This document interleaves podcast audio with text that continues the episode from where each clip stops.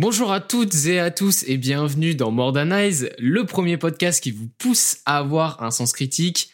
On se retrouve pour la cinquième émission. J'ai l'impression qu'à chaque introduction, j'ai envie de dire que c'est déjà cette émission-là qui arrive, que euh, on est trop hype, mais à vrai dire, on kiffe ce qu'on fait, donc euh, on ne ment pas, on fait les choses telles qu'elles sont et avec euh, sincérité. Aujourd'hui, on se retrouve avec une petite sauce différente, avec des, nouvelles améliorations, des nouveautés. Ça nous fait trop plaisir. Première nouveauté que je voulais vous parler, c'était les débats et sondages et les questions qu'on pose sur euh, que Spotify, parce qu'il y a que eux qui permettent cette fonctionnalité. Mais si vous êtes sur téléphone et que vous écoutez euh, le podcast sur Spotify, vous pouvez euh, swipe vers le bas sur la page du podcast et voir une question qui vous demande tout simplement quels sons vous voulez voir dans la playlist More Donc si vous voulez nous suggérer des sons que vous voulez voir dans la playlist et que vous voulez en fait tout simplement vous autopub gratuitement si vous le souhaitez, vous pouvez passer par là. Alors on vous garantit pas que vous passerez dans la playlist, ça dépendra de si on kiffe les sons. Mais voilà, ça peut permettre euh, de faire découvrir des pépites euh, à travers ce, schéma-là. Et au même endroit sur Spotify, vous, vous avez aussi euh, le sondage qui représente en fait la question au débat qu'on traitera dans la prochaine émission. Donc je vous parlerai de la, question un petit peu plus tard dans l'introduction. Et aussi, je voulais préciser que vous pouvez suggérer des sons dans les commentaires YouTube et aussi dans les commentaires Apple Podcast. Voilà, ça, nous fait un peu de référencement et puis vous derrière, ça peut vous permettre de vous faire un petit coup de pub. Voilà, je pense avoir fait le tour des petites euh, news euh, qu'on a apportées dans cette émission. Maintenant, je vais vous présenter les personnes qui m'accompagnent dans ce projet au quotidien. Je veux bien évidemment parler de Gabi, Ski et Zach. Comment vous allez? Bah super bien. Ça va bien, ça va bien. J'ai envie de dire comme Mehdi Maizi, c'est déjà mon émission préférée. Putain, la ref est exceptionnelle. La ref est exceptionnelle. On va directement enchaîner sur le sommaire de cette émission qui change un petit peu de ce qu'on a eu l'habitude de faire depuis le début. Alors, pour la première rubrique, lors des news de la semaine, rien ne change, mais pour cette émission, on a pas mal de sujets à traiter, on a pas mal de trucs parce qu'en ce moment c'est une période chargée, il y a beaucoup beaucoup de sorties, il y a beaucoup de trucs à écouter. Mais à vrai dire, je pense pas qu'elle sera très longue pour autant parce qu'on s'est pas trop mis d'accord sur euh, les écoutes qu'on a fait chacun de notre côté. Donc on va juste euh, revenir en bref sur pas mal de sujets. Dans un premier temps, on parlera de Hugo TSR et son annonce de sa prochaine mixtape. Ensuite, on enchaînera sur la mixtape de Milanesi et Kofi B. Euh, j'ai oublié le nom. Bref, j'irai pas le rechercher, mais on parlera un peu plus tard de cette mixtape. Après, on parlera aussi euh, de la tape de l'EOS VR qui est euh, sortie il y a quelques semaines maintenant. Ça fait plusieurs émissions qu'on en parle. Et ça y est, on l'a enfin, on a pu l'écouter. On va vous donner notre euh, retour, notre avis. Et par la suite, pour conclure cette première rubrique, on enchaînera sur Jossman qui a sorti une mixtape surprise pour son anniversaire gros banger. Moi, je suis tout seul à l'avoir écouté, donc euh, il y aura que moi qui en parlera brièvement. Et voilà, on aura fait le tour des news de la semaine. Ensuite, on enchaînera sur la deuxième rubrique, le débat. Elle remplace euh, l'analyse, qui était en fait la, rubrique 2 d'avant. Elle reviendra sous une autre forme, on espère, on essaie de travailler sur ça. On trouvait que cette rubrique, elle n'était pas assez dynamique, elle allait pas... qu'elle faisait un petit peu de cru en fait dans l'émission, donc on essaie de la retravailler. On a remplacé ça par un débat ce qu'on trouve euh, trop bien parce que ça permet de créer de l'interactivité avec vous et puis de, parler de, sujets euh, un petit peu plus gros qui touchent plus de personnes dans la scène underground. Et par la suite, une fois qu'on aura fini de faire un plutôt long débat, on enchaînera sur la troisième et dernière rubrique, l'interview. Ça, ça bouge pas, toujours la même chose. Pour cette émission, on accueille 18 Snore, vrai banger. À l'heure où je vous parle, on a déjà enregistré l'émission et je peux vous dire que c'est une tuerie. Vous allez grave kiffer. J'en profite juste pour rappeler que si vous voulez retrouver les personnes qui m'accompagnent dans ce podcast, tous les réseaux sont disponibles dans la description de l'épisode et de, du podcast en général. Et puis voilà, je pense que j'ai fait le tour. On va directement enchaîner sur la rubrique numéro 1, les news de la semaine. C'est parti, let's go. Rubrique numéro 1, les news de la semaine. On enchaîne directement sur Hugo TSR qui annonce euh, sa mixtape après euh, quelques années d'absence. Hein. Euh, je crois que c'était en 2021 son dernier projet, donc ça commence à dater. En plus, c'est quelqu'un qui, comment dire, euh, n'est pas du tout actif sur les réseaux sociaux, donc à vrai dire, aucune news. Alors moi personnellement, ça me touche sans plus parce que c'est pas un artiste que j'écoute, mais j'ai cru comprendre que toi, ski, ça te, ça te chauffe, ça te parle. Ah bah c'est sûr. Moi, euh, on va dire, je me suis mis au rap français un peu tardivement. Et putain, Hugo TSR, moi je l'ai bien saigné. Euh, vraiment très très gros fan de son écriture. hein. C'est quand même, euh, il y en a pas beaucoup des, des gens qui savent euh, écrire comme ça. Et puis c'est vrai qu'on peut se dire c'est intéressant parce qu'il y a quand même une euh, assez longue pause, sans nouvelles, etc. Et il y a quand même pas mal de trucs qui se passent dans le monde, donc euh, ça peut toujours être intéressant de voilà de voir de voir ce qu'il va nous raconter dans dans ses textes. Donc euh, non non moi je suis, très très chaud. hein. Et de toute façon on sait que ça va être du bon rap. Donc euh, moi j'ai vraiment hâte, hâte d'écouter ça. Et puis Jazzy Bass aussi qui a été annoncé. Donc euh, non non je suis moi je suis chaud. Euh, quand tu parles de Jazzy Bass, c'est c'est juste un feat, non? C'est pas surtout le projet? Je crois que c'est juste un film. Ouais, ok. Un feat ou plusieurs, hein. Il a dit avec des apparitions de Jazzy Bass Ah, ok. Ouais c'est possible. et euh, locaux. Donc il peut y avoir plusieurs featuring. C'est sûr. Pas improbable. Moi, je voulais juste parler vite fait euh, parce que c'est ça qui m'a qui a retenu mon attention, c'est la pochette. Enfin, je sais pas si ce sera la pochette finale, mais le post, euh, la photo qui est utilisée sur le post, je la trouve magnifique. Ça fait vraiment penser à une euh, à, à un poster de film, tout simplement. Oui ça fait très cinéma. Oui. Ouais. Et moi, je trouve ça vraiment, j'ai trouvé ça trop beau. Ouais je suis totalement d'accord. Je te rejoins complètement. mec. Très très esthétique. Peut-être qu'il va. C'est ce qui. Enfin, la plupart des gens, c'est ce que. C'est ce qui reprochait à Hugo TSR, c'est de rapper super bien, mais pas d'avoir euh, une DA hyper poussée. Donc peut-être que sur cet album, il... enfin sur cette mixtape, pardon, il va peut-être essayer plus de trucs visuellement parlant, quoi. Ouais ce serait grave intéressant. Franchement, ouais, ça, ça collerait de ouf à son univers. hein. Ouais, oui, oui, c'est sûr. Bah là, rame de train et tout, non, mais ça, ça peut être carré de fou. C'est vrai que ça, comment dire, ça ramènerait un peu de fraîcheur, ça le mettrait un peu euh, du vent en poupe parce que c'est vrai que maintenant l'esthétique visuelle compte de plus en plus auprès des fans. Donc euh, c'est vrai que ça pourrait permettre de, de bien, de bien, bien, bien le rafraîchir, à vrai dire. Je sais pas trop ce que ça vaut, s'il sortait des clips, des trucs comme ça avant, j'en sais rien. Bah, il a sorti quelques clips, mais euh, voilà, c'est pas du grand art, hein, Ouais, pas se mentir. Ça peut être vachement intéressant parce que je pense qu'il y a beaucoup de nouveaux auditeurs de rap euh, qui sont vachement récents, qui écoutent euh, genre beaucoup, tu vois, de, de new gen, ce genre de trucs, de, on va dire de nouveaux rap, sans forcément bien. Bah, c'est pas c'est pas une reproche, hein, c'est pas un reproche, mais sans vraiment connaître, tu vois, peut-être Hugo TSR, ce genre de là, qui sont quand même des monuments du rap français.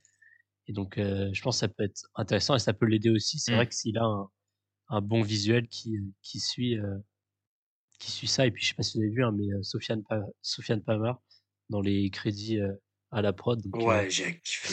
on peut s'attendre à du très très fort parce que Hugo TSR, c'est quand même du, du sample rap. Hein. Il, il rappe sur du sample, que du sample, il bouffe que ça.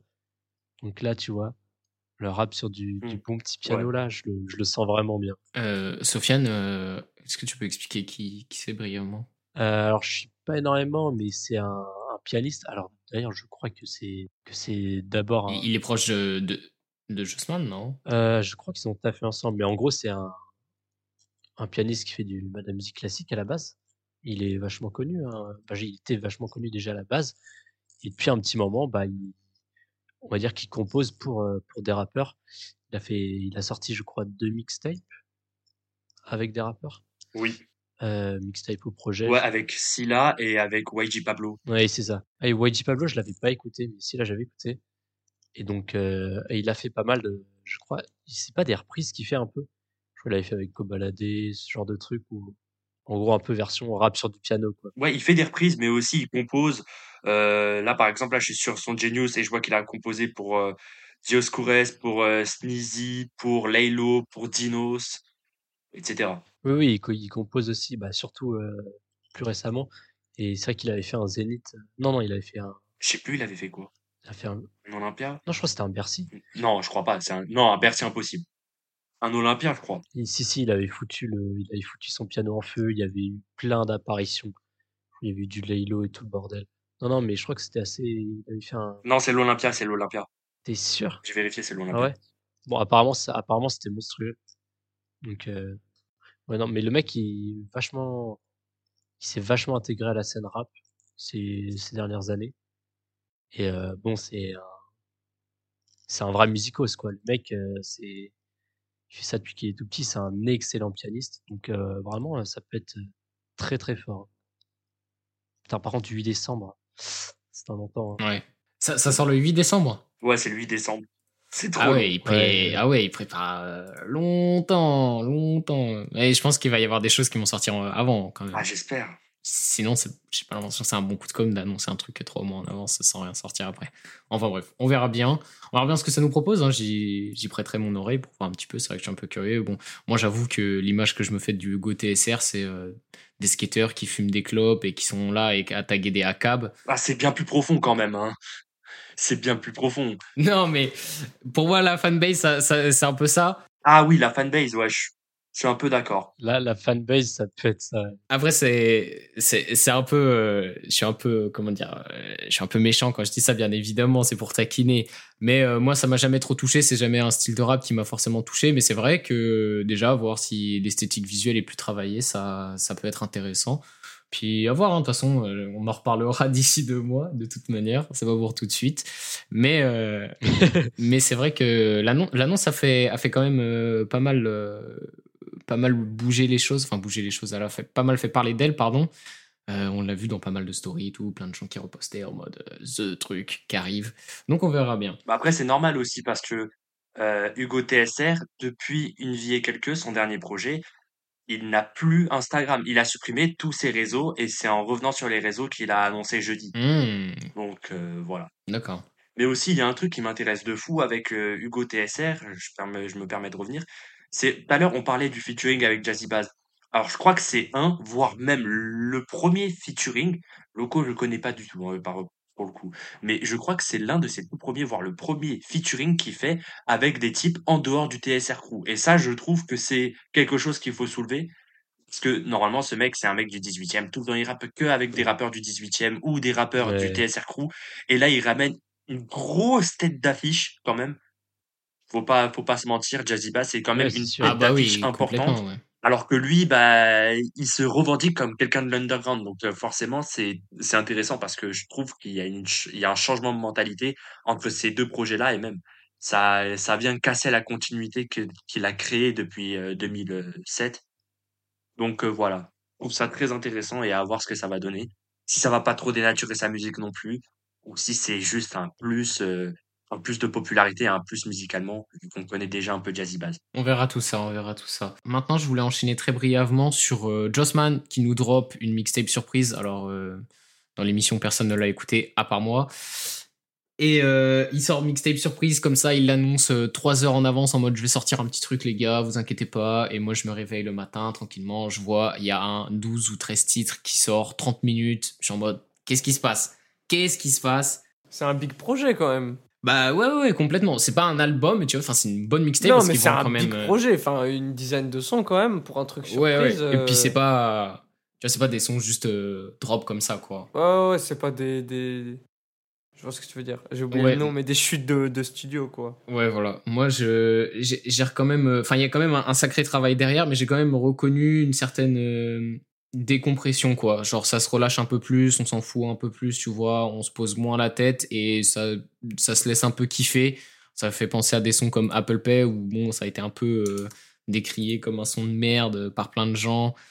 Euh, à juste titre, j'en sais rien, je pourrais pas, je pourrais pas le dire, mais euh, voilà, ça sent que ça se prend moins la tête, ça se fait juste kiffer, ça fait du son comme ça, ça sortit un projet comme ça, surprise pour l'anniversaire. Je trouve que la démarche elle est trop bien, ça fait trop plaisir pour euh, des pour des fans, hein, tout simplement, de voir une mixtape qui drop comme ça, ça sort des petits trucs, euh, ça sort des petits projets euh, en physique aussi. On peut acheter l'album, le truc est plutôt bien travaillé. C'est franchement la démarche est trop cool. Moi, moi je kiffe, je kiffe ce genre de truc, tu vois. Surprise comme ça, hop, demain je sors un petit truc, t'arrives, t'as un projet qui sort, ça te fait kiffer. En plus, le projet est vraiment pas dégueu, il y a vraiment des bons sons. Moi, ça m'avait fait penser euh, à Mr. Joss, du coup, qui est selon moi le meilleur projet de Jossman et le plus court par ailleurs. Mais euh, et voilà, c'est moi je trouve ça trop cool. Je trouve que c'est un bête de moyen pour remercier sa communauté, tu vois, leur faire kiffer, faire graille euh, la commu. Je sais pas vous euh, si vous pouvez apprécier ce genre de démarche, par exemple. Bah, c'est sûr que ça fait toujours kiffer euh, d'avoir un, truc où tu t'y attends pas forcément, tu vois. Hop, ça te donne une petite annonce. Ça fait toujours plaisir. Euh, moi, ça fait, j'avoue que ça fait longtemps que j'ai pas écouté de, de Jossman, mais j'écoutais beaucoup avant. Bah, beaucoup. Mon frère écoutait beaucoup, donc j'écoutais beaucoup. Et donc, ouais, faudrait que je me, je me pose pour, pour aller écouter ça. C'est vrai que je, la trouve pas mal. Je trouve ça, je trouve que c'est quand même une bonne démarche. Hop, tu vois, un peu petit cadeau comme ça pour les fans. Bon après petit cadeau, j'imagine que c'est quand même relativement prévu, mais c'est vrai que ça fait un peu euh, un peu effet surprise, voilà, pas vraiment de communication, juste tiens, hop, ça va être mon anniv, je drop euh, un 13 titres. Et puis euh, on sait jamais, tu vois, peut-être que ça peut être des 13 titres. Moi j'ai pas écouté donc je sais pas, mais peut-être que c'est des des sons pas forcément poubelles, mais tu vois qu'il avait qu'il avait pas réussi à mettre dans des projets, il s'est dit bon hop, je peux offrir ça pour donner à Grail en attendant quelque chose de réellement fini. En ayant écouté le projet, tu vois, je me dis pas forcément ça parce que on ressent quand même que dans sa manière de poser, dans les textes, de ce qu'il dit, il y a une évolution quand même par rapport à tout ça. Bon, euh, je dis pas qu'il y a une grosse profondeur dans ces textes parce que vraiment la, DA globale du projet, c'est juste euh, je suis giga riche et je dépense de l'argent et, et, ce genre de truc. Ça peut faire un peu grossier dit comme ça, mais bah, c'est le cas. Mais, euh, mais voilà, franchement, le projet fait kiffer. Si vous aimez Jossman, je peux que vous le recommander. Même si vous aimez pas, c'est un bon moyen de le découvrir facilement. Vous pouvez aussi écouter Mister JOS euh, avec euh, notamment le son Goal. ce son, c'est une tuerie. Franchement, ce son, c'est n'importe quoi. Et voilà, euh, je voulais juste faire euh, une petite aparté comme ça. Maintenant, on va enchaîner sur une, euh, une autre sortie. Encore une, encore une. Ça, ça s'enchaîne avec une sortie un peu mystère, ah, surprise. Pour mon cas, je ne l'ai pas du tout vu venir. C'est toi, Ski, qui me l'a recommandé. Milanesi et Kofi Bay qui nous sortent un set titre qui dure 15 minutes. La nuit porte conseil. Dedans, on retrouve Serran, Taome, Jade et Casper. Voilà comme ça, on peut se dire, ouais, un peu euh, balèque, tu vois, Milanesi, il est surtout connu pour euh, la plug en France. Bon, alors, euh, il n'est pas français de base, il vient des Pays-Bas, mais, mais on peut se dire, ouais, plug en France, en plus, ça ramène du Serran, du Taomet, du Casper, bon, un peu balèque. Mais en fait, mais en fait, Ski, toi, qu'est-ce que t'en as pensé? Alors, moi, j'avoue que j'ai pas entièrement écouté le projet. j'ai survolé vite fait, j'ai écouté évidemment les, les, bah, les trois sons qui, qui ont des, des artistes, des rappeurs. Parce que je, voilà, je me suis dit, c'est surtout ça que je voulais, que je voulais écouter. Après, je me ferai les, les autres sons plus tard. Euh, évidemment, le son avec Dahomey et Jade, j'en ai, j'en ai parlé, moi. Putain, je le trouve vraiment incroyable. Alors, c'est peut-être un, un, peu tard pour sortir ce genre de son dans l'année, tu vois. On arrive sur novembre une vibe un peu comme ça qui fait très groovy, euh, très tu vois, ça peut, on peut se dire, oh, mais moi je trouve que ça fait grave bien le taf. Euh, et c'est surtout des bah, un type de prod euh, Daomé a jamais posé sur sur ce genre de truc, hein, où il est passé de, de, la plug à un délire un petit peu plus un peu plus rap trap avec son dernier projet là. et là, il arrive sur une prod là, putain de, de smooth incroyable. Euh, avec euh, et il y, a toujours tu vois cette identité de, de Dahomey euh, tu vois comme il a souvent été un peu caricaturé avec cette voix très calme très posée tout on dirait le mec rap sous sa couette etc et là ça va juste tellement bien avec la prod c'est vraiment un gros gros délire moi perso j'adore et puis à la fin on a courte courte intervention mais quand même quand même un petit peu de, de Jade, hein, qui est une chanteuse française, qui a fait euh, pareil, hein, le taf sur, euh, sur la prod. Très très fort. Euh, pour le feat avec Serran, c'est un, c'est moins, tu vois, on pourrait se dire bon, ils vont balancer un son plug. C'est pas vraiment le cas. Encore, c'est, on va dire la même vibe, la même DA, un peu groovy, dansant, bien sympathique. putain, moi j'adore, surtout que Serran, euh, ça fait depuis un petit moment que je l'avais pas écouté à part le son qu'il est sorti avec Implacable. Donc ça fait plaisir euh, de, de, le réécouter. Pareil pour Casper, moi je suis, un peu une pute de Casper, vraiment j'adore trop ce qu'il fait. Donc euh... et puis putain, pareil Casper, ça fait beaucoup trop longtemps qu'il a qu'il sort rien. Euh... Et donc là, euh, pareil, c'est bon Casper à la base, hein, pose pas mal sur de la house. C'est pour ça que bah, c'est comme ça qu'il s'est fait connaître. C'est un peu de la house, mais beaucoup plus, beaucoup plus chill. Mais on va dire que ça reste, les trois sons restent cohérents. Il y a, vraiment cette DA euh, bah, comme j'ai dit, hein, c'est très, c'était tranquille, mais un peu dansant quand même, un peu dance. Je trouve ça, je trouve ça très très carré. Et du coup, avec ce genre de prod, je me dis bah, que les, les quatre autres titres là, qui j'imagine sont que des prods, ils doivent être euh, bien sympas aussi. C'est 15 minutes, hein, c'est pas long, c'est un petit projet, mais euh, ça fait plaisir. Perso, j'ai beaucoup aimé. Il faut aller voir le clip aussi, vachement, vachement sympa. Oui, c'est vrai que c'est vrai que le clip euh, il est sympa, c'est réalisé par Stanko, euh, il est vraiment sympa, la colo elle est vraiment cool et la, photo aussi est, vachement clean. Mais euh, je voulais pas parler de ça dans l'immédiat. Déjà, je voulais revenir sur Casper. je crois que Gabi, toi, t'auras plus l'info que moi, mais je crois que Casper il arrête le son là, là fin d'année. il a arrêté. Ouais, bah Casper là, il sort son dernier projet. Il a sorti quelques petits singles par-ci par-là sur SoundCloud, tu vois, pour, pour régaler ses fans. Et là, là, ouais, là, c'est la dernière ligne droite. Euh, même, franchement, euh, j'ai cherché un peu partout, mais je n'ai pas trouvé vraiment la raison pour laquelle il, il voulait arrêter, quoi, à part personnel. Ouais, il a dit qu'il arrêtait le son. Bon, bah, ouais, c'est ça. Ok. Et du coup, ouais, donc là, il est sur son dernier projet. Et il, était, il a été reporté 800 fois déjà. apparemment, il était prévu pour août. Avant, il était prévu pour euh, fin juin. Ah, il a été reporté 800 fois. Mais je crois que ça, ça arrive hein, parce que là il, a je sais pas si c'est vraiment un pop-up store un truc dans le genre mais il y a du merch etc qui il est un, il est un peu plus actif ah oui non non là c'est vraiment sur le chemin ouais ouais ouais, ouais bah, il a il, il, a, il a fait des petits euh, finger skate euh, ah ouais qui, qui seraient vendus en pack avec un CD quoi donc ouais là, là c'est vraiment sur le chemin ah c'est cool non mais en fait je trouve qu'il il a créé un, vrai mark branding autour de ce dernier album euh, c'est cool pour lui quoi ok on verra. Euh. En, en, espérant qu'il soit bien. Hein. ça, c'est une, c'est quelque chose d'autre. Hein. Puis moi, je, je trouve c'est intéressant quand même parce qu'il a quand même une, euh, il a pas une fanbase, on va dire énorme, mais il a une fanbase quand même assez fidèle. J'ai l'impression. Il a quand même un, bon suivi, etc. Et donc c'est vrai qu'on peut se dire tiens, voilà, il arrête la musique comme ça, bon. Et puis tu vois, il, ça a pas l'air, c'est pas un truc dramatique en mode j'arrête la musique tu vois, un truc qui s'est passé, un truc trop grave. Tu vois, ça faisait un peu, bon, voilà, j'arrête. Voilà. Tu vois, c'était, donc c'est vrai que c'est un peu surprenant. Mais, hâte d'écouter ça. Et puis bon, bah, on devra se contenter, se contenter de cette dernière mixtape, dernier projet. Ouais, ouais. Et puis on va profiter, hein, du coup. Hein.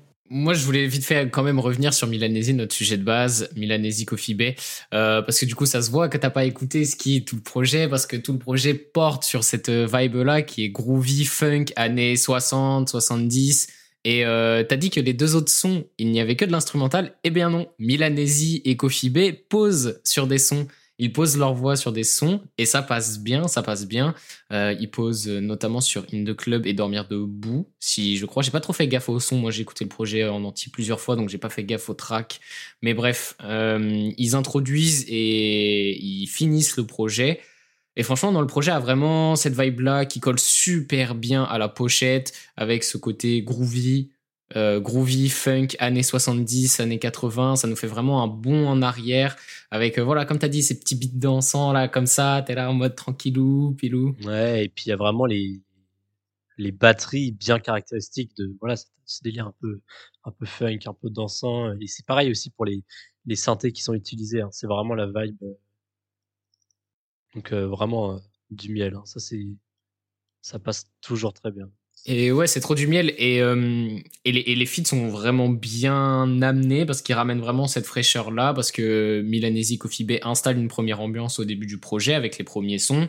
Et ensuite, bam, ça part sur un truc un peu plus dynamique avec Serran. Franchement, Serran, et je vais pas mytho. Serran, ça fait, je crois, deux ans, j'ai rien écouté. Enfin, j'écoute, mais je, je skip totalement parce que je trouve que on dort, on dort euh, sur ces sons, la plug, tout ça. Bon, c'est devenu un peu chiant. Je trouvais, je trouvais ça vraiment pas du tout bien ce qu'il faisait. Et là, vraiment, il m'a surpris. J'ai trouvé ça trop lourd. Je peux que lui dire, ok, bro, là, t'as as tué ça. T'as franchement tué ça. Et même, même les trois sons en général, hein, les trois sons sont vraiment tous très bons. Ils s'enchaînent super bien. Et après, le projet se finit avec Milanesi Coffee Bay qui repose et c'est vraiment lourd quoi tout simplement donc si vous voulez vraiment vous rafraîchir écouter quelque chose de différent un peu joyeux tranquille qui passe bien, 15 minutes, hop, ça va vite. Je vous conseille ce projet, tout simplement. Euh, puis voilà, je pense qu'on en a vite fait, fait le tour. C'est à vous de- d'essayer de, creuser si ça vous intéresse. Et voilà. Salut, petit instant publicitaire où je t'invite à nous soutenir en allant t'abonner à la playlist Mordanize. Elle est disponible que sur Spotify et on la refresh toutes les deux semaines. Et c'est vraiment un moyen efficace pour nous soutenir. Merci beaucoup, frérot. Maintenant, on va enchaîner sur un gros poisson. Ça fait plusieurs émissions qu'on en parle et on va vite fait conclure sur ça. Euh, non, en réalité, on va parler vite fait d'autres trucs juste après. Mais enfin bref, ça va être le dernier gros morceau de ces news. Léo SVR qui sort sa mixtape SVR Effect. Alors à l'heure où on vous parle, elle est déjà sortie depuis euh, trois semaines, deux ou trois semaines. Euh, SVR Effect, ça a été annoncé depuis euh, longtemps. Il y a déjà eu deux clips qui sont sortis avant. Il y a vraiment tout un branding qui, s'est créé autour du projet. On voit que Léo SVR prend les devants, il, améliore encore sa sauce, il améliore les choses, il se diversifie en plus. On voit vraiment que c'est calculé, c'est réfléchi, c'est bien pensé et c'est bien fait. Et toi, je sais que Zach, on en a déjà parlé tous les deux, t'es fan de, de SVR, du coup, vas-y, je te laisse introduire sur ce projet. peut-être excessif. Que ce projet, je l'attends quand même depuis longtemps. J'attendais un peu un SVR qui soit sur un projet un peu plus long que Manita. Au final, euh, bah, il est, il a été sur un 8 titres. Et franchement, tous les sons, pour moi, le projet entier, c'est un no skip, excepté la partie de Hate Rookie que j'ai absolument détesté. Ah Je, je peux pas me voir, je, j'ai pas du tout aimé. Après, c'est mon avis, bien évidemment. Je, je le trouve vraiment trop décalé, j'aime pas du tout. Mais sinon, tous les sons sont vraiment incroyables. Et je trouve que Léo SVR aussi, il change comparé à d'habitude. Euh, sur son projet Malita, il est, il fait des, il fait des lines qui sont limite marrantes. Alors que là, sur SVR Effect, il y a beaucoup de phases où il est ultra triste, où il est ultra mélancolique par moment. Déco, c'est la personnification de ce que je viens de dire, vu que là, c'est complètement un flow chanté, c'est quelque chose de tout nouveau chez lui.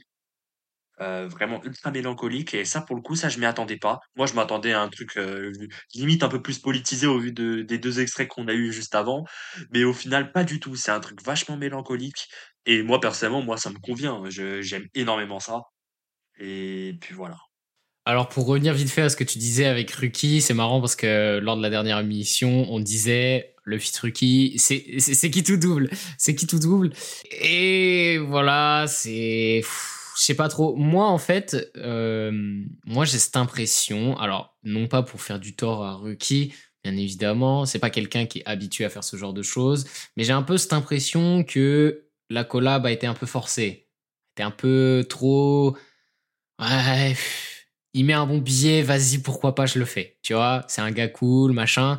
Mais j'ai pas l'impression qu'il y a vraiment une, toute une affinité entre les deux et que commercialement parlant, c'est gagnant-gagnant pour les deux. Mais pour autant, dans la musique, bon, bah voilà, franchement, le couplet de Ruki, c'est un, comment dire, c'est un peu un, un truc, euh, enfin, demain, même moi, j'aurais pu poser sur la prod à sa place euh, si euh, je m'appelais, euh, si j'étais un rappeur connu, tu vois. Donc, ce que j'ai envie de dire, c'est que ça peut-être été un petit peu trop forcé. Moi, c'est c'est ça que j'ai ressenti. Après, c'est pas c'est c'est pas horrible, c'est pas dégueu à écouter. Euh, franchement, pour euh, plein de performances qu'a pu faire euh, Ruki, c'est pas la pire non plus. Mais moi, c'est ça qui m'a un peu gêné, c'est que c'est un peu trop forcé. Après, c'est vrai que c'est un bon coup de com pour les OSVR hein, d'avoir un Ruki qui est plus connu que lui, qui est dans une branche similaire au public qu'il essaye de viser. Donc voilà, mais après, voilà, j'ai trouvé que ça faisait un petit peu trop forcé. Mais derrière, il y a toute la tech qui vient rattraper tout ça, qui vient donner de solides fondations. Mafia 3, moi j'ai kiffé avec le sample et tout. Euh, le, le deuxième drop il est vraiment incroyable ouais, c'est c'est bien Ma- Mafia 3 avec le, le sample euh, des. euh, oui ouais, le voilà. petit sample de flûte oui en mode euh, mafiosa oui c'est ça c'est Mafia 3 mais c'est pas mon son préféré perso Ouais, moi après, j'ai pas un son en particulier qui m'a grave fait tiquer. Mais ouais, voilà, on a ce début qui ressemble pas mal à ce qu'il pouvait faire avant, tu vois, pour un peu rassurer sa fanbase, euh, ne pas trop nous perdre. Mais petit à petit, voilà, ça se décroche un peu et ça vient explorer d'autres choses de bonne manière. Après, moi, j'ai été peut-être moins fan de certaines phases, notamment chanter, ou je sais pas si, je sais pas, moi, ça m'a moins moins parlé, mais euh, mais j'aime beaucoup par contre les thématiques qu'il traite euh, de manière personnelle.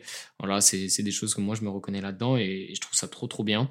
Et voilà, on ressent que j'ai l'impression que ce projet il arrive pour euh, annoncer un futur où bah les gars va pas y avoir tout le temps la même chose. Et enfin généralement, on reconnaît ce genre de projet dans les carrières un petit peu euh, successful dans le monde du rap francophone, où il y a un projet qui vient dire, OK, vous m'avez connu avec tel style, je sais pas, par exemple, on va prendre un autre exemple, mais un rappeur X qui perce grâce à la drill, il fait son premier projet drill, tout le monde kiffe, et après il fait un deuxième projet où ça commence par de la drill, et après il vient se décrocher un peu, il vient dire, bon, euh, vas-y les gars, la drill c'est cool, mais je vais faire autre chose. Bah là c'est pareil avec les OSVR, sauf qu'il fait pas de drill bien évidemment. Ouais, il faisait plus de la D3 et là il se dirige vraiment dans un, dans un courant assez mélancolique et triste. C'est pas du tout euh, pour dire qu'il fait de la drill, hein, loin de là.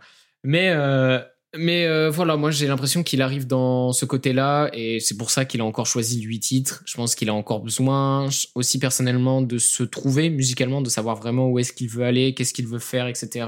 On sent qu'il y a quand même des tests qui ont été faits à travers ce projet. Donc, euh... Surtout d'écho. Ouais, voilà, surtout d'écho. Écho, c'est la première fois qu'on entend Léo SVR sous autotune. C'était très très spécial à la première écoute. Il était perturbé et j'ai kiffé. Mais ouais, voilà, franchement, très très bon projet, très cool. Euh, on va voir ce qu'ils vont proposer par la suite. Je pense que ça, le fait encore monter d'une marche dans, le monde du rap francophone, les OSVR. Donc en soi, c'est qu'une réussite. Il hein. n'y a rien à redire. Euh, malgré voilà, ce petit fit qui, qui vient un petit peu tâcher euh, la chose. Il est affreux. Je, je peux pas me voir être Rookie. Vraiment, il a détruit son. En plus, j'ai kiffé les OSVR sur le son. Et Rookie. Après, c'est mon avis, bien sûr. Hein. Ça se trouve, pour beaucoup, il a été excellent. Moi, perso, je peux pas me le voir. C'est, c'est vraiment marrant parce que moi, j'ai jamais vraiment écouté euh, les OSVR. C'était en gros ma première écoute, ce, ce projet. Puis bon, j'ai un petit peu survolé. Euh, je, voilà, je trouvais que c'était du bon rap. Je suis peut-être un peu moins fan de la plupart des prods. Où je me dis, c'est pas que j'aime pas les prods, c'est juste que bon, ah, voilà, c'est assez classique. Euh, c'est efficace, mais bon, c'est tout. Il y a, y, a, y a, rien vraiment, je trouvais qui se démarquait beaucoup. Et, euh, et moi, je dois vous dire que j'ai quand même vachement aimé le feat avec, euh, avec Rookie. On a fait que de le terminer depuis le début. en fait, c'est marrant parce que être Rookie, c'est, c'est vraiment, mais soit je trouve ça éclaté, mais genre vraiment trop trop nul, soit je trouve ça insane. Il n'y a pas d'entre deux. C'est, c'est moi, c'est l'expérience que j'ai avec Hate Rookie, c'est toujours ça. C'est soit il est excellent, soit il est vraiment très très mauvais. Parce qu'en fait, des fois, son je suis pas dans les temps, il est vraiment beaucoup trop hardcore et trop mal amené. Et du coup, des fois, c'est vrai que ça, gâche un peu le truc. Mais moi, perso, j'ai, j'ai bien aimé, euh, bien aimé ce, ce featuring là. Euh, après, c'est vrai que je saurais pas trop donné un, avis construit sur le projet parce que je l'ai vachement survolé. Il y a juste l'outro que j'ai écouté plusieurs fois parce que j'avais bien aimé. Euh, mais ouais. Non, non, moi j'ai trouvé que c'était du bon rap. J'ai bien aimé. Ouais, c'est vrai qu'on peut continuer un peu sur Ruki. Je, je suis d'accord avec toi pour dire que c'est soit c'est de la merde. Oh, pardon, c'était hyper dur. Soit, soit c'est pas, c'est pas, euh, bah c'est qui tout double comme on disait. Je suis d'accord. Après. Euh... Moi non, j'allais dire que je trouve que Rookie en fait il a il a un peu son flow de base qui après il va plus ou moins euh, recycler ou plus ou moins changer en fonction de la prod. Mais ouais, c'est vrai que même par exemple sur le feat avec Gapman, sur le projet de Gapman, Rookie fait du Rookie mais sans plus, tu vois. C'est pas insane mais. Ouais, je suis d'accord. Ça fait ça fait ça fait le job, mais on aurait pu attendre plus. Et je trouve que c'est un peu le problème de Rookie des fois, que c'est bah, que des fois il est insane et des fois il est, ouais, il est juste mid, quoi. C'est juste Rookie. Ça dépend de la prod en fait. des fois la prod va bien se prêter à son flow. Ouais, Des fois son flow va pas du tout avec Ouais, euh, c'est ce que je me disais la- peut-être. la, ouais. la proposition artistique et ça colle pas en fait. Je trouve que c'est un peu ça le truc. Ouais, à voir après. euh, c'est vrai que moi, ces derniers projets à Ruki, bon, on change un peu de, de thème, mais euh, je trouve ça intéressant. C'est vrai que moi, les, les différents projets de Ruki m'ont jamais trop trop attiré, quoi. Même que ce soit de Steam à Green Lobby, et puis après, du coup, c'est plus récent avec Powered by Ruki et Intuition. Moi, ces, deux derniers projets, notamment, ils m'ont vraiment pas du tout marqué. Euh, et j'avais déjà fait la remarque avec Gabi, c'est que, je sais pas, j'ai l'impression que c'est trop long pour rien. Et forcément, ça dépend des prods, du coup. Et je sais pas, il y, a- un truc bizarre avec Ruki. Ouais, ouais, intuition, j'ai trouvé que c'était. Je sais pas. C'est bizarre, intuition en vrai. C'est parce que tu peux pas dire que c'est trop long, mais en même temps, euh, tu te fais un peu chier, quoi.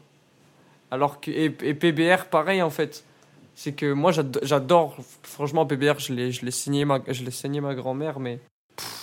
Enfin, c'est c'est un peu tout le temps les mêmes sons et c'est- ça tire sur la longueur, quoi. Surtout avec tous les bonus qu'ils rajoutent tout le temps. euh. Bah, là, avec, avec les bonus, euh, c'est 1 heure, Ouais, hein, 25 ouais, ouais. titres. Et pourtant, Dieu seul sait à quel point j'aime Hate Rookie, hein, mais j'avoue que le browser, des fois, il force un peu.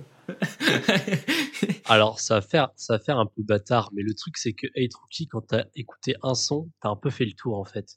Ouais, non, moi, je peux pas, je peux pas, je peux pas être d'accord, mais je vois ce que tu veux dire. Alors, sur Intuition, je trouve qu'il a quand même essayé de Ouais, faire euh, un peu plus, surtout au niveau prod, niveau genre, etc. Il a, sur Intuition, il est avec Banks Beats, c'est peut-être ça qui fait la diff. hein. Ouais, ça peut, ça peut jouer aussi. ouais, aussi. Mais après, moi, j'écoute Hate Rookie pour de la bonne plug où je suis là, tranquille. Je me fous un, un bon son bien vibe. Ah non, je suis pas d'accord avec toi. genre euh, Rookie, moi j'avoue que j'écoute pas, tu vois, euh, je vais pas me dire putain j'adore un projet, c'est un peu du, du son par son quoi. Genre je- j'ai Oui. écouté un, un son, pas un projet. Ça, je suis d'accord avec toi. Bon, j'avais fait la, forcément je fais la première écoute etc. Mais après je vais pas me réécouter le le projet à part les sons que j'aime bien en fait. Juste je vais choisir un son, je vais dire putain let's go, j'ai envie d'écouter ce son là de Rookie. Mais c'est vrai que ça va moins être un, je me balance le projet et, et let's go tu vois. Oui, je trouve que c'est ça. Je suis complètement d'accord avec toi sur ce point-là. Moi, avec euh, le fait d'écouter, euh, de vouloir écouter de la plug en écoutant du Rookie. Mais euh, c'est vrai que moi, je trouve que. Et c'est ça que je trouve dommage, c'est que bah, c'est du rap de playlist. En vrai de vrai. Bah justement, moi sur Intuition, je trouve que c'est beaucoup ça, mais sur PBR, justement, vraiment, je trouve que comme il a donné une, une sorte de couleur au projet, je trouve que PBR passe vraiment bien en, en écoute. euh, Après, moi, je suis, je suis pas un, auditeur playlist, donc je suis pas la, je suis pas la cible, mais en tout cas, c'est pour ça que j'ai j'ai moins replay euh, Intuition que PBR, c'est parce que pour moi, euh, Intuition, c'est juste, il y a plein de sons, tu prends ceux que tu préfères et. Et puis, et puis voilà, mais comme moi je fonctionne pas comme ça, ça m'a moins parlé. Mais c'est vrai que Rookie il est plus dans, dans, ce, dans, dans le style mixtape en fait, tout simplement. Ouais, c'est ça. soi. Ouais, oui, oui, c'est sûr. Ok, bon, on en a fait euh, le tour, on a un petit peu divagué, c'est ça qui fait kiffer, c'est ça qu'on aime bien faire. Pour euh, conclure brièvement la rubrique numéro 1, je me suis perdu, oulala. Pour conclure brièvement la rubrique numéro 1, on va faire des petites recommandations, comme ça, on va pas forcément vous... On va vous expliquer vite fait les projets, mais on va pas plus creuser, on va juste vous balancer les noms comme ça, hop, si vous voulez des, des trucs à aller graille, euh, c'est parti, quoi, on vous balance à bouffer comme ça. Euh, Zach, je sais que tu as une roco, euh, je te laisse commencer. Ouais, j'ai une reco, je vais pas en parler beaucoup parce que je vais mettre certains de ces sons dans la playlist que je vous recommande d'ailleurs d'aller écouter. Il est trop fort en Il est com, trop fort en com, ce mec. Je te jure. Et le projet, du coup, c'est un 7 ou 8 titres, j'ai oublié, qui, est de Naiko, Réveille-moi en automne. Pour ceux qui aiment bien les délires euh, pop rock, vous allez surkiffer avec des petites touches d'hyper pop. Et moi, pour euh, finir cette euh, première rubrique, je vais vous parler vite fait de l'EP de Simala. Simala, un producteur, on en a déjà brièvement parlé lors de l'analyse de Zach qui nous parlait de Moya. Et Simala arrive avec un petit projet dans, dans ces, dans ces eaux-là, similaire, un 7 ou 8 titres, je sais plus. Et euh, c'est un producteur, donc c'est un projet ambiant avec une bonne moitié influencé euh, DNB. Moi qui kiffe ça, si vous voulez un truc DNB un peu planant quand même de certaine manière, un petit peu calme, tranquillement, vous voulez vous mettre un petit fond sonore, allez-y, il y a l'utilisation des voix est super bien faite. Euh, ça, vient de temps en temps un peu rythmer le projet. Vous pouvez vous faire une petite interprétation personnelle parce que ça, ça raconte une certaine histoire, mais vu qu'il n'y a pas forcément de paroles, c'est libre à chacun de faire son interprétation. Il y a Jeune Crack qui conclut euh, le projet, c'est trop bien fait. Merci 1863 d'avoir euh, pubé le truc parce que c'est comme ça que je l'ai découvert, hein, je vais pas faire le mytho. Et euh, voilà, je pense que on va conclure la rubrique 1 par euh, un petit extrait de ce projet-là parce que moi ça me fait vraiment trop kiffer. Et puis, euh, puis voilà, on finit sur cette rubrique numéro 1. On enchaîne sur la rubrique numéro 2, le débat. C'est parti.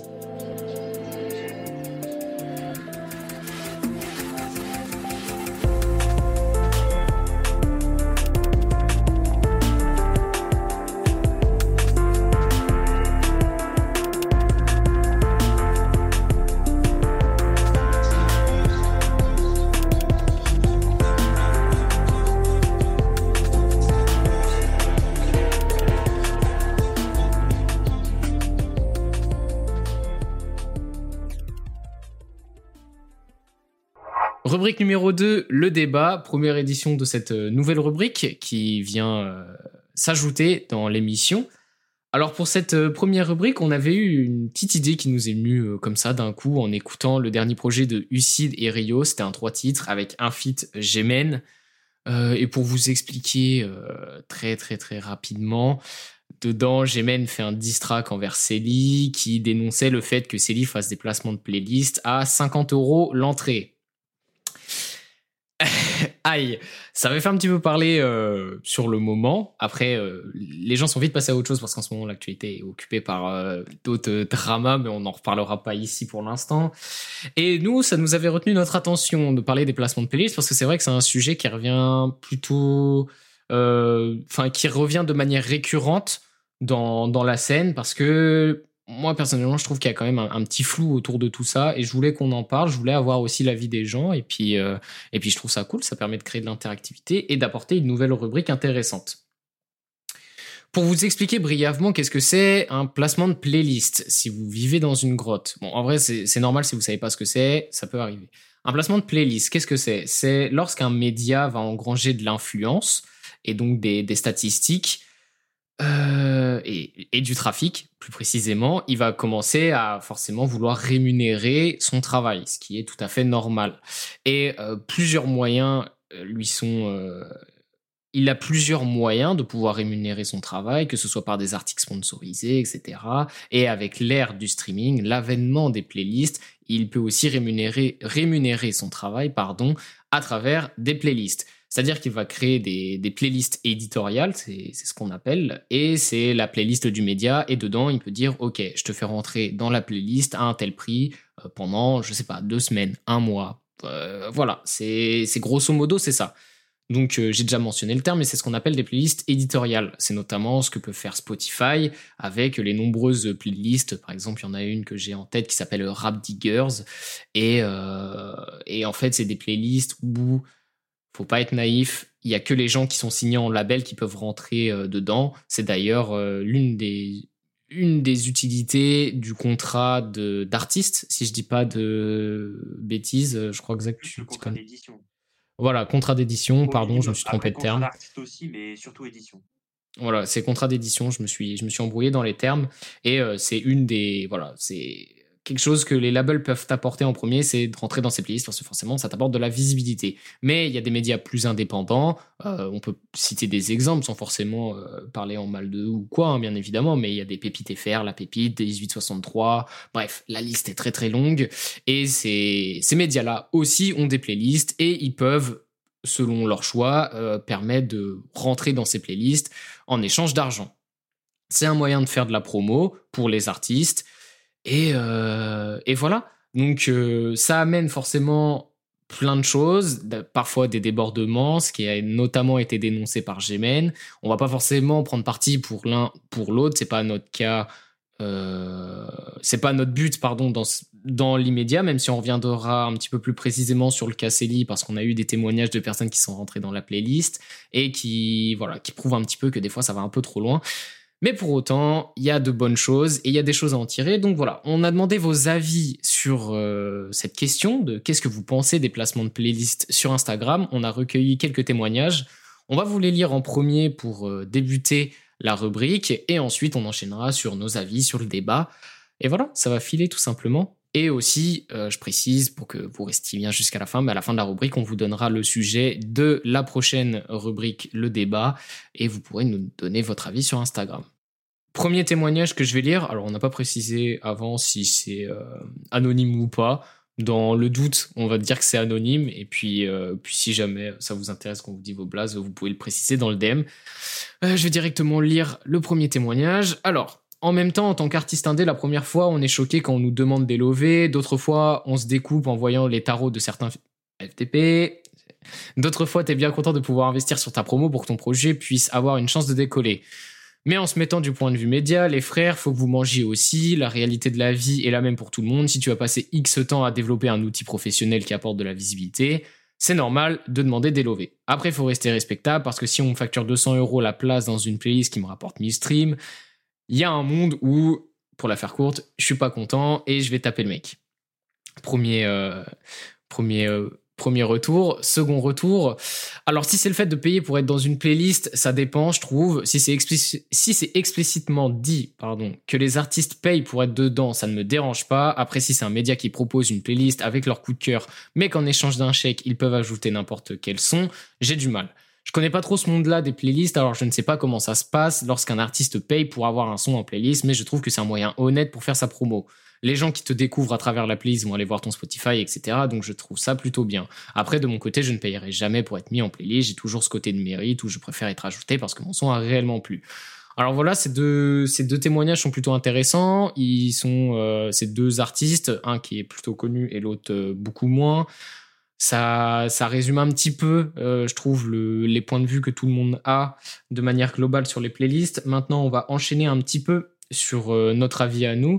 Je sais que Gabi, toi, tu as, un avis plutôt particulier là-dessus. Je vais te laisser directement euh, commencer le débat. Bah, moi, je pense à peu près, enfin, je pense qu'on on, pense tous à peu près à la même chose, mais moi, je trouve que si on, on parle maintenant, rentrer en playlist, c'est vraiment plus du tout obligatoire en fait. On n'a plus besoin pour euh, faire tes streams ou pour booster ta semaine, ta première semaine. Euh. alors que avant, si on, enfin quand je te, quand je parle d'avant, je parle dans les 2017-2018, euh, au moment où vraiment le, le streaming a explosé. Là, vraiment rentrer en playlist, c'était c'était nécessaire en fait. Tous les artistes cherchaient à rentrer en playlist et c'est pour ça d'ailleurs que tout le monde sortait le vendredi pour pouvoir être dans la playlist qui était mise à jour les, les week-ends ou les lundis. Euh, et, je trouve que maintenant, on a perdu ce côté-là. Et... après, je sais pas si c'est une bonne chose ou une mauvaise chose, mais du coup, il y a moins ce côté vraiment promo pur.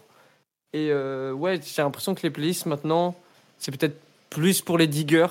Faut vraiment plus chercher ah des vrais. Non, faut vraiment plus chercher des vraies playlists si tu veux découvrir des vrais sons. Parce qu'en fait, si tu vas dans les pro, dans les playlists euh, bah, de Spotify, par exemple, frérot, les sons qui passent dedans, ils ont déjà plusieurs euh, millions, voire centaines de millions d'écoutes, quoi. Ouais, ouais, comme on disait tout à l'heure en off, euh, la playlist Rap Digger Spotify, mais du Leto, alors que c'est censé être le futur du rap français. Voilà, c'est ça. Alors qu'avant, bah, si découvrir des, des, des, nouveaux sons, des, ah, des nouveaux sons ou des nouveaux artistes, ouais. tu vas dans la playlist de, je sais pas, un média, admettons Perception au hasard.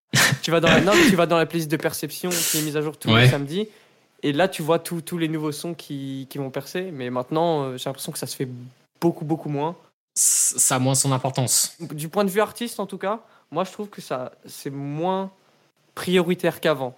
Et je voulais. Euh, et ok, mais du coup, toi, est-ce quel point du côté artiste serait plus à, à travailler pour ça comme en contrepartie maintenant? Franchement, développer son univers, son, sa DA et et franchement, c'est déjà, pour moi, c'est le, principal. Si déjà tu as une, une bonne base et euh, un bon univers, c'est comme ça que tu vas pouvoir te créer une vraie fanbase euh, qui accroche vraiment à ton délire. Quoi. Pour moi, c'est ça le plus important maintenant. Surtout que, mm. comme il y a de plus en plus de rappeurs et tout, c'est obligatoire de se démarquer. Donc, euh, ça passe forcément par trouver son univers et, et ouais, son, son, ouais, son univers créatif, tout simplement.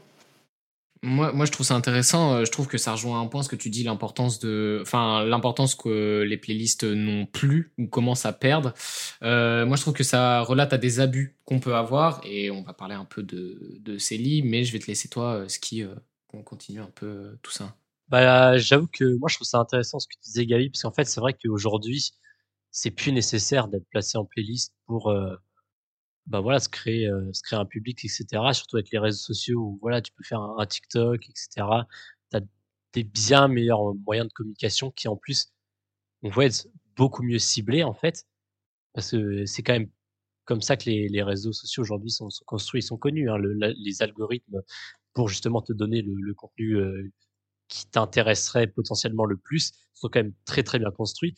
Et donc c'est vrai que moi je sais que j'ai pas mal des fois des, pubs de petits artistes sur Insta et c'est vrai que la plupart du temps je trouve qu'elles sont assez cohérentes avec moi mes goûts musicaux. Bon après moi j'écoute euh, tout et n'importe quoi donc ça veut rien dire.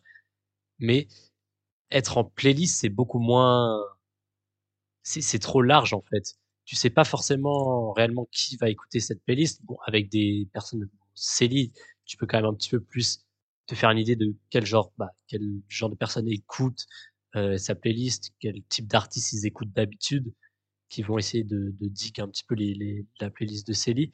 Mais c'est vrai que le, le truc d'être placé en playlist, ça, ça se perd beaucoup. C'est moins utile, on va dire, sauf pour euh, les artistes, on va dire, signés en label qui, euh, bon là, je cherche juste à avoir un, un tout petit peu plus d'exposure parce qu'ils font, on va dire, une, des musiques peut-être un peu plus euh, classiques, bah pas classiques, mais qui peuvent plaire à un plus grand nombre.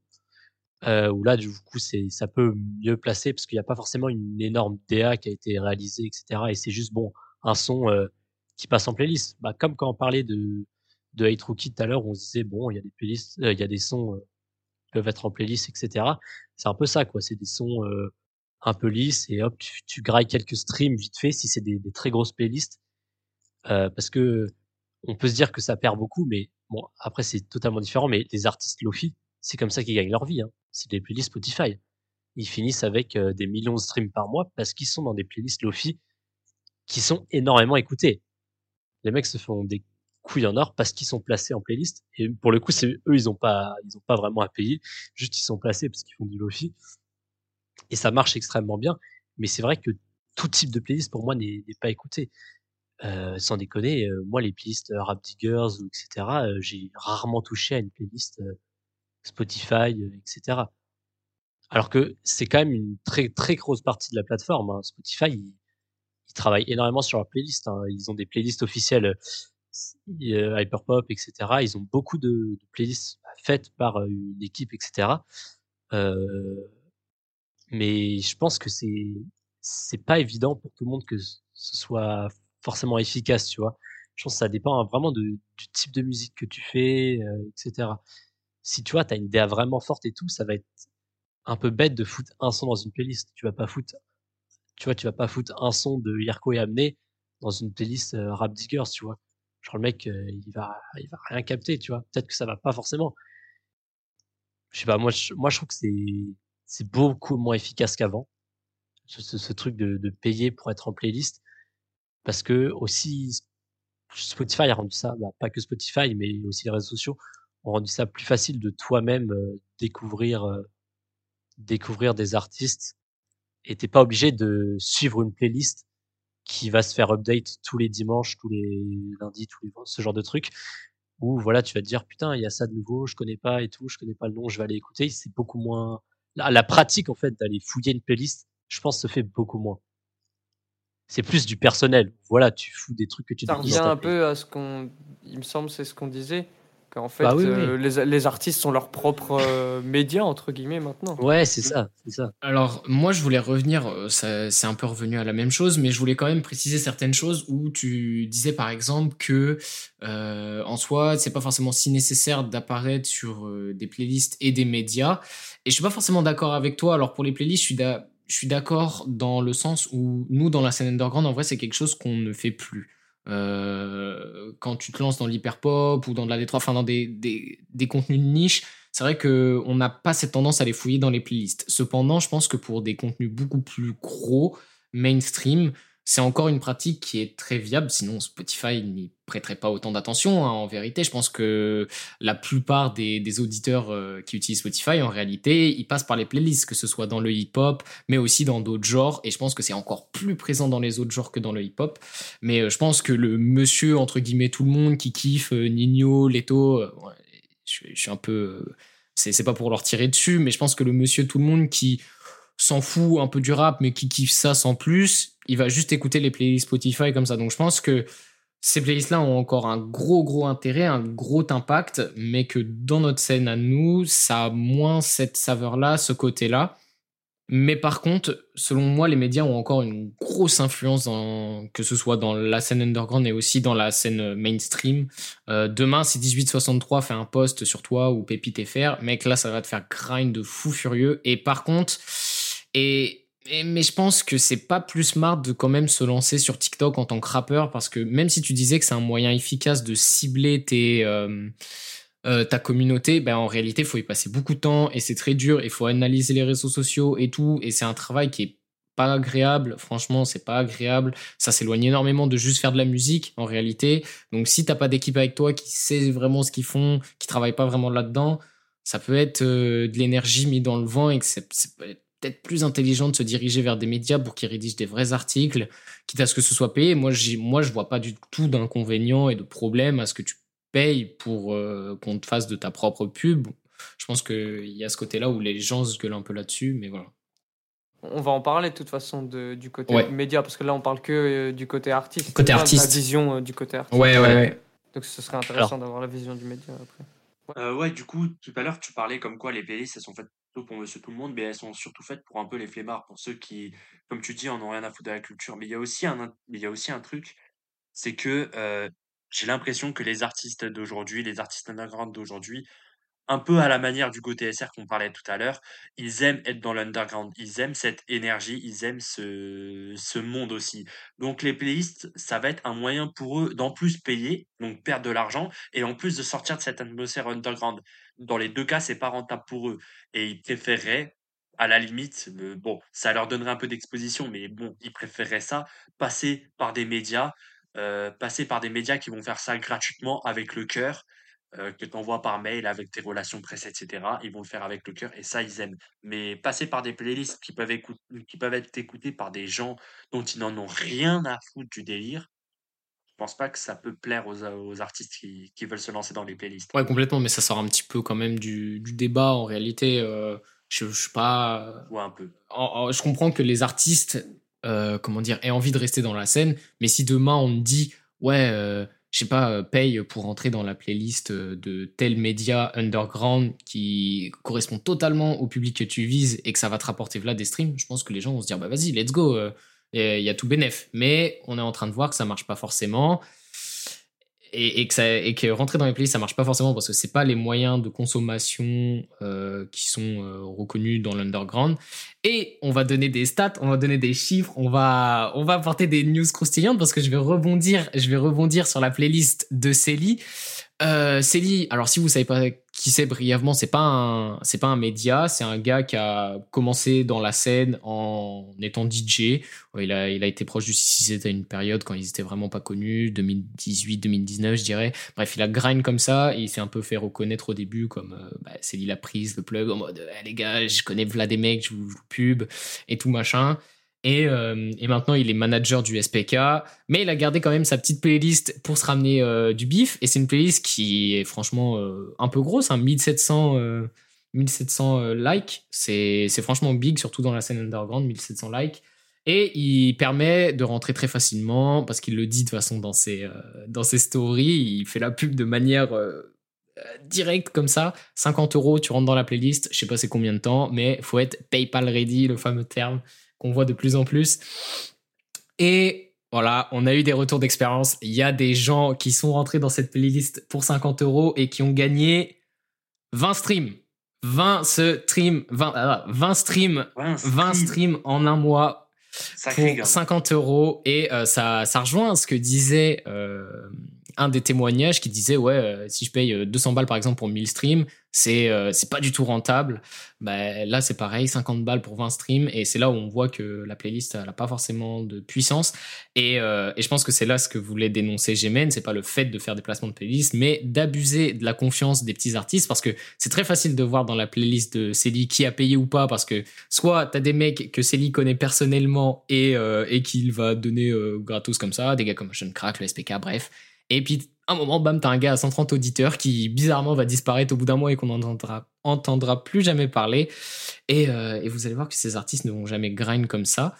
Et, euh, et Célie surabuse un petit peu de cette... euh, euh, de comment dire de ce manque de connaissances en fait de des artistes malheureusement ce qui fait une mauvaise pub en fait au placement de playlist et aux médias derrière qui veulent essayer de générer des revenus de cette manière là et pour moi ça relate plus d'un mais il est pas tout seul après j'ai pas d'autres exemples qui me viennent en tête je suis pas non plus là à vouloir faire le justicier hein.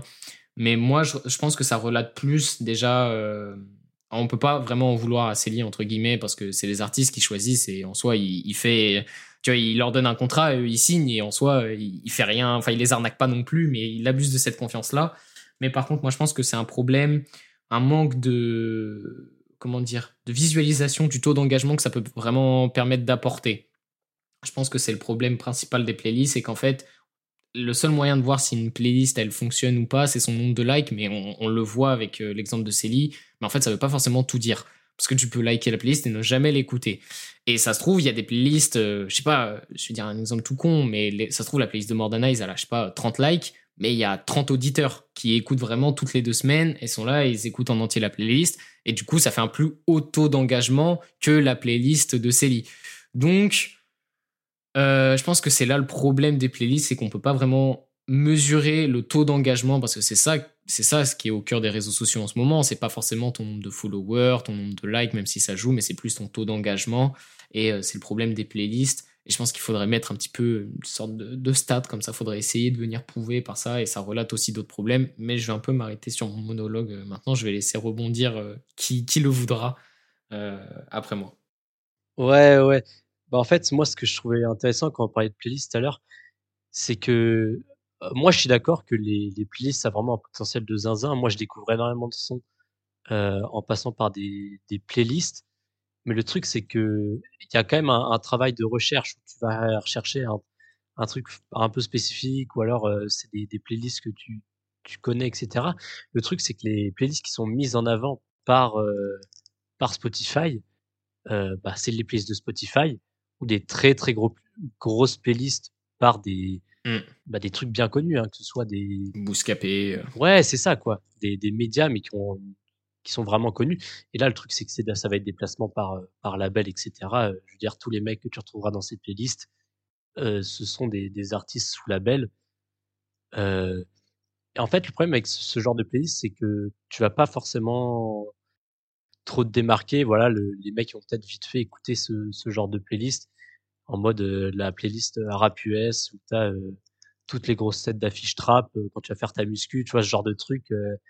où au final, bah, en fait, voilà, tu vas foutre la playlist, mais est-ce que tu vas réellement te dire, tu vas vraiment aller chercher plus loin l'artiste, etc. Surtout que pour moi, quand tu, quand tu, voilà, quand tu veux mettre ton argent pour être placé, c'est et que t'es, on va dire, un petit artiste, c'est que t'as quand même envie de, de fidéliser une fanbase pour avoir quand même un certain following qui te, qui te suit, tu Mm. vois?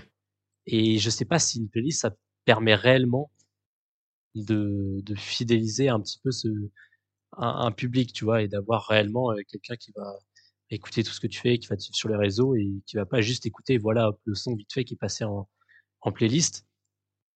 Donc, euh, après, c'est vrai que des playlists comme Célie, euh, 1863, euh, Pépite, c'est quand même plus ciblé quand on reprenait justement l'idée de, ciblage. Les, mecs qui suivent ces playlists, bah, ça va quand même être un peu des diggers, euh, des mecs qui écoutent de l'underground, donc tu veux dire, t'as quand même plus de chance.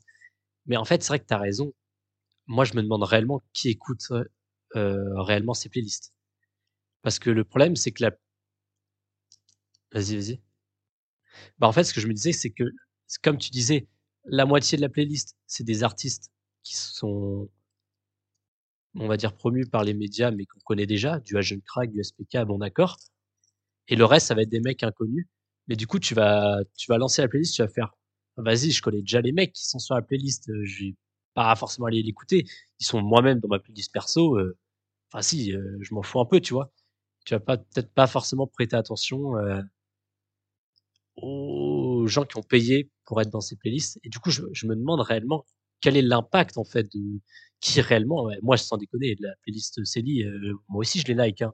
Je l'ai jamais écoutée de ma vie. Tu vois, elle est dans ma bibliothèque au fond, mais c'est pas pour autant que je vais aller l'écouter parce que je sais que voilà, la plupart des artistes qui au final sont dans cette playlist, bah ils sont déjà dans euh, la mienne. Pour rebondir un peu sur ce que tu disais sur les grosses playlists, genre les playlists muscu ou rap US et tout, je pense que faut aussi qu'on comprenne que la plupart des gens, en fait, ils s'en battent les couilles euh, du son, entre guillemets, tu vois, ils sont pas là, Oui. euh, c'est pas des Oui. dealers, en fait. Et du coup, je pense que les playlists Spotify, elles sont vraiment faits pour ces gens-là, qui sont, tu, as, tu vas au sport, tu lances ta- la playlist euh, rap sport sur, euh, sur Spotify et tu t'en bats les couilles, t'es content, t'écoutes du Caris, après t'écoutes Love Sosa et t'es content. T'en as rien à Voilà. foutre. euh, C'est ça, ouais. T'en as rien à foutre. Faut avoir un de- fond sonore. quoi. Voilà, c'est ça. T'es pas là pour euh, connaître l'artiste. Exactement. Et du coup, je- enfin, parce que nous, on est passionnés, du coup, je pense qu'on néglige un peu trop ce côté-là du public qui est quand même une très grosse majorité. Et du coup, C'est sûr. Du coup, ouais, les playlists, dans ce cas-là, servent, mais comme tu dis, ouais, pareil. Les, les petites playlists pour digger, en fait, tu te rends compte que ça tourne vite en rond, quoi. Bah ouais. Tu tombes souvent sur les mêmes et. Ouais, au final, tu découvres pas euh, tant de choses que ça, quoi. Je voulais prendre un, petit exemple que je viens d'aller vérifier, qui prouve encore une fois que l'utilité des playlists dans la scène underground, c'est pas forcément si utile. C'est la playlist 1863 qui n'a pas été mise à jour depuis avril. Voilà, ils l'ont pubé et ils l'ont ils l'ont balancé comme ça et ils ne l'ont jamais mise à jour. Celle de Pépite FR est, mise à jour, tu vois, mais euh, mais celle de 1863, ils ont rien à péter.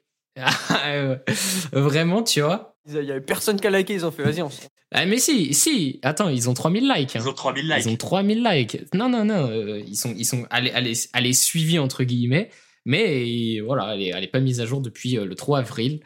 Et, euh, et voilà, ça montre bien que c'est pas forcément si utile. Peut-être que ça peut être utile dans certains cas, de certains médias qui arrivent vraiment bien à la grind, mais voilà, c'est pas trop dans les coutumes en fait de la scène underground, donc forcément c'est dur de mettre en avant. Mais je pense que ça relate aussi d'un autre problème, enfin d'un autre problème, d'un d'un d'une autre chose que les gens ont du mal un peu avec ça, c'est le fait de payer pour de la pub, de la promo, etc. dans la scène underground. Parce que, par exemple, euh, un des témoignages nous disait, euh, ouais, ben moi, euh, je me vois pas payer pour rentrer dans une playlist parce que question de mérite, tu vois.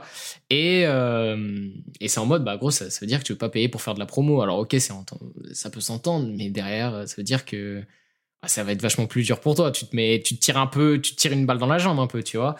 Et il y a ce côté-là où les gens ont du mal à accepter le fait que bah tu peux payer pour de la pub. Et là, on va rentrer un peu plus du point de vue média. Et ben en fait, les médias, c'est c'est ça le but. Alors pour expliquer, je vais faire une petite aparté pour expliquer comment fonctionne un, un journal, un média, mais c'est qu'il y a en gros deux catégories de de contenu.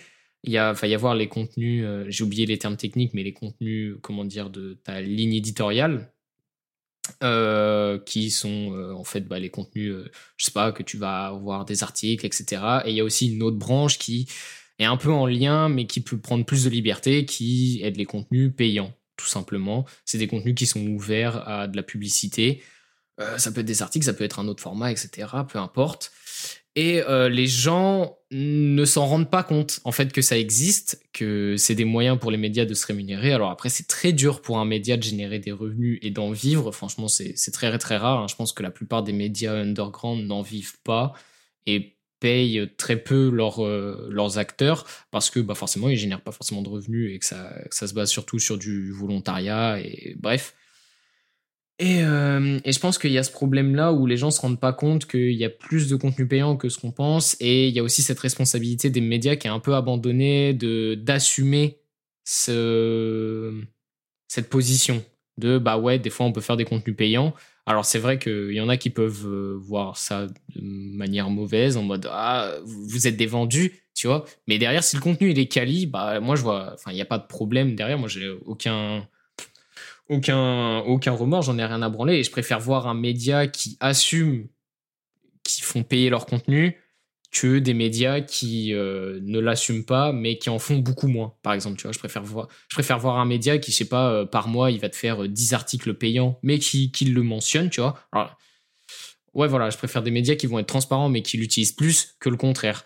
Et euh, et de toute façon, c'est quelque chose qu'on voit de manière générale sur YouTube, par exemple, euh, avec euh, l'arrivée des. Alors, ça, ça, redate de- ça remonte à quelques années, mais l'arrivée des, euh, des, des, des, des sponsors. Bah, au début, les gens étaient là en mode Ah, vous êtes des vendus. Bah, j'ai l'impression que c'est. Avec des années de retard, ça fait la même chose dans la scène underground. Il y avait des gens qui cachaient les sponsors aussi. euh, Oui, aussi, ouais. Du coup, ça, ça revient au même, c'est c'est un manque de clarté. euh. Ça- bah, en fait, ça- un média, tu vois, qui va cacher, etc., un peu les sponsors qu'il fait, tu, tu vas paraître moins clean, en fait, directement. Les gens, ils vont se dire, ah là, c'est un peu, c'est un peu borderline frauduleux. Qu'est-ce qui, qu'est-ce qu'ils ont à cacher, tu vois. Non. je pense quand même que les médias ont un peu peur de le montrer parce que il y a ce côté jugement de t'es un vendu. Surtout dans la scène underground. En mode, tu fais pas ça pour la culture, espèce de bâtard. Ouais, voilà. Il y a beaucoup cette euh, mentalité en France aussi. Oui. Oui, cette culture du mérite. Non, on fait pas d'argent. Et il y a un truc aussi qu'on a, il y a un truc qu'on a aussi oublié d'émettre quand on parlait des playlists, qui- peut aussi être une des raisons. Et c'est bah, su- bah, surtout sur Spotify, hein, parce que uniquement sur Spotify, c'est qu'en fait, il y en a trop des playlists. Genre, Oui, je veux dire, sur aussi. Spotify, tout le monde peut faire autant de playlists qu'il veut et les foutre en public. Et t'en as beaucoup trop, ce qui fait qu'au final, bah, tu vas tout le temps écouter la même playlist, tu vois. Tu vas faire, vas-y, ça me casse les couilles, il y en a de partout. Si t'es pas un, on va dire, un auditeur assidu, voilà, qui va aller chercher un, un peu des genres, des styles différents partout, bah, tu vas juste écouter, voilà, tes, tes deux, trois playlists habituelles. Tu vas pas aller te faire chier à écouter les 400 000 playlists disponibles sur Spotify. Surtout que c'est tout le temps les mêmes qui, au final, sont mises en avant sur la, la plateforme. Ouais. Et souvent, on a une, une redondance des artistes. Tu vois, euh, 1863, elle est pas mise en avant. Hein. Faut, Ouais. faut vraiment vouloir y aller. C'est beaucoup plus rentable, selon moi, de, de payer 1863 pour qu'il te fasse un poste. Attends, est-ce qui dit ça comme ça? Mais on ne sait pas, bien évidemment. On n'est pas là euh, pour balancer des trucs. On n'en sait rien. On ne dit pas qu'ils font des articles. Ah oui, on, on sait pas du tout. On sait pas, mais depuis depuis avril. euh. Non, non, mais oui, c'est sûr. On sait pas, on sait pas. On on a vraiment aucune info là-dessus. Moi, je pense que c'est ce problème-là. Moi, je sais que derrière euh, Perception, si à un moment ça m'arrive, je vais pas faire le mec en mode ouais, ça m'est déjà arrivé tout. Non, ça m'est jamais arrivé, tu vois.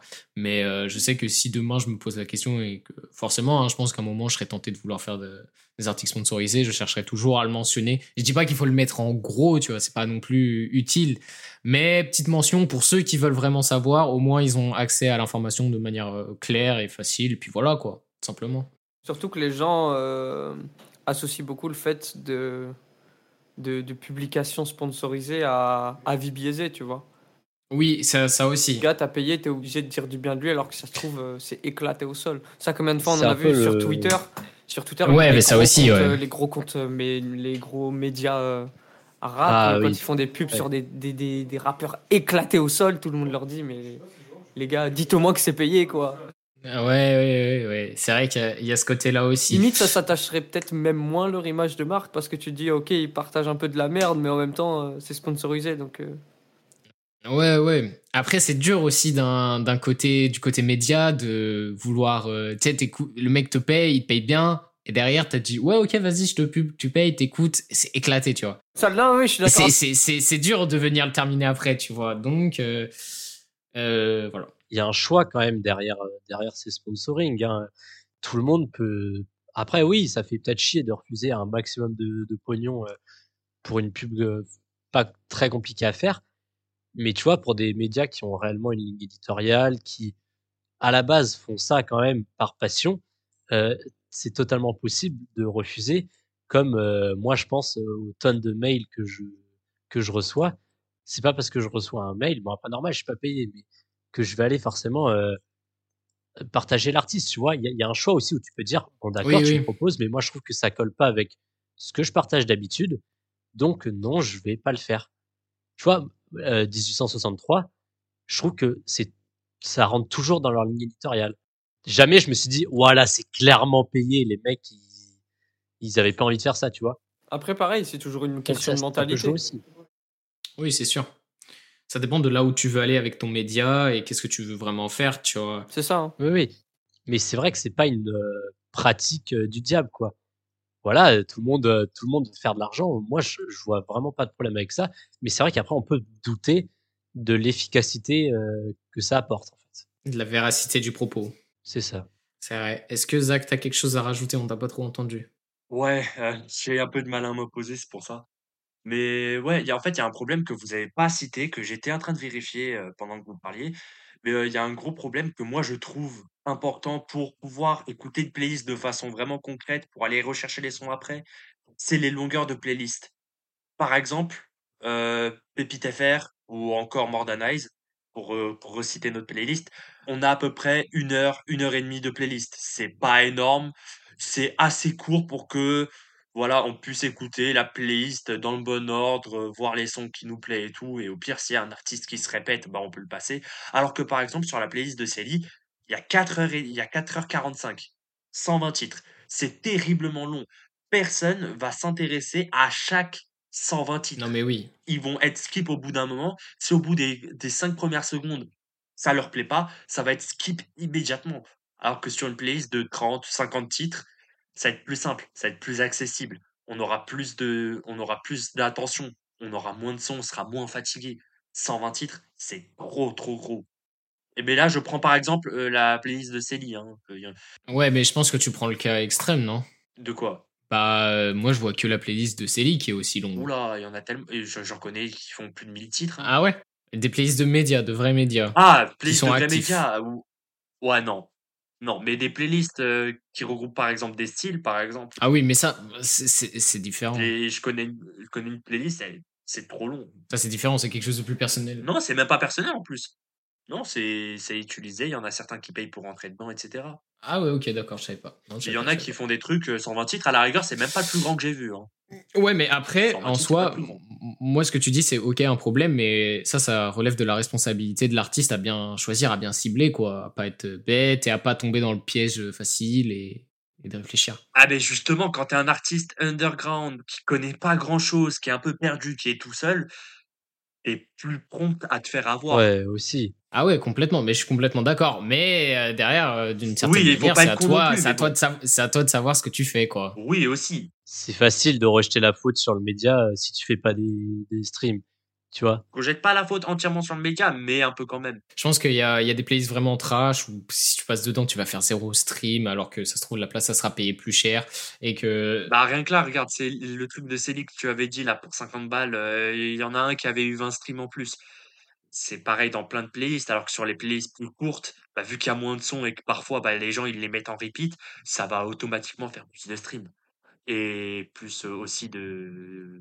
Plus, euh, comment dire, ça va plus attirer les gens vers l'artiste. Je, je suis pas complètement sûr de ce que tu dis ici. que c'est- plutôt mitigé. Je pense que ça dépend en vrai. Ouais. Parce qu'il y a plein de gens aussi qui, qui écoutent. Bah, comme, il, y a, il y a des, ceux qui sont à moitié digger, à moitié Osef, où ils Mm. vont quand même euh, découvrir des nouveaux artistes, mais en gros, ils s'en battent un peu les couilles et du coup, ils vont cliquer sur une longue playlist qu'ils vont mettre en aléatoire et ça leur permet de toujours découvrir des nouveaux trucs sans en Mm. ayant quand même pas quelque chose à faire, mais sans trop trop diguer non plus, quoi. Je pense que ça dépend, ça. Ouais, voilà, c'est ça. Donc, je ça, pense le que ça, ça, ça dépend vraiment du. Ça dépend de. C'est c'est vraiment des cas particuliers, quoi. En fait, ça dépend un petit peu aussi de ton objectif, toi, en tant qu'artiste, tu vois. Je veux dire, peut-être que tu vas faire euh, pas mal de streams si t'es foutu dans une playlist euh, euh, rap pour la gym, pour faire le sport, tu vois. Peut-être tu vas choper quelques streams, mais une fois que t'es jarté de la playlist, c'est fini. Les gens, ils... parce qu'ils ont juste écouté le son en faisant leur sport. Ils se sont pas dit, euh, faut absolument que je réécoute ce mec. Alors que tu vois, c'est peut-être plus intéressant, surtout si t'es un petit artiste, un petit artiste et que t'as réellement un travail sur ta DA, etc., d'aller plutôt faire voilà un petit communiqué avec t'expliques d'où tu viens, ce que tu fais, etc., et de bah, de, de communiquer sur ta DA, sur qui t'es, etc., au lieu de juste filer 50 balles par PayPal à un mec pour qu'il te foute dans une playlist pendant euh, 30 jours, tu vois. C'est peut-être plus intéressant d'aller euh, réellement communiquer avec euh, un, média qui est ouvert à justement euh, faire un, contenu payé voilà. Bon, je pense qu'on commence à faire le tour. On a un petit peu tout dit sur le sujet. Euh, voilà. Chacun a ses responsabilités, que ce soit le côté média, côté artiste. Euh, faites gaffe. Même côté auditeur aussi. Faites gaffe. En tout cas, si vous êtes artiste, vous les grind. Il y a des, rats. Il y a des gens qui, il y a des requins qui essayent. euh, Il y, a, des gens qui veulent essayer de vous, pomper votre fric, donc faites attention, réfléchissez toujours, n'agissez jamais sous le coup de l'émotion et prenez votre temps, demandez des avis. Et, euh, et parfois, en vrai, euh, n'hésitez pas à demander des conseils à des personnes qui sont plus installées dans le game. On peut se dire, ouais, il me répondra jamais. Parfois, on peut avoir de bonnes surprises. Et, euh, et voilà. Après, euh, chacun fait son expérience, chacun grandit. Il faut, faut parfois faire des erreurs pour en apprendre. Et, euh, et sur ces mots, on va conclure la rubrique 2 et le débat de cette semaine. Je vais en profiter rapidement pour vous donner le thème qu'on traitera lors de la prochaine émission dans deux semaines. Vous pouvez répondre, je, répète, hein, mais vous pouvez répondre à cette question en dessous, euh, enfin au sondage, pardon. Vous avez un sondage Spotify juste en dessous et aussi sur Instagram euh, @perception.fr avec le post, machin. Vous pourrez retrouver. Enfin bref, vous, savez très bien. Pour la prochaine semaine, on va euh, reparler encore d'un petit truc qui est, en lien avec l'actualité, où euh, ça fait un petit peu débat, voilà, ça, fait un peu parler de soi. Est-ce que vous trouvez qu'il y a un manque de créativité dans les clips de rap français On s'adresse bien évidemment euh, pas que à la scène underground, mais de manière générale, est-ce que vous trouvez qu'il y a un manque de créativité, qu'on se fait chier, que c'est redondant? Voilà, vous avez la question, vous savez où y répondre. Si vous voulez détailler, vous pouvez venir en DM. Et voilà, je vais pas plus m'étaler, on va directement enchaîner sur la troisième et dernière rubrique, l'interview avec 18 Snore. C'est parti, let's go.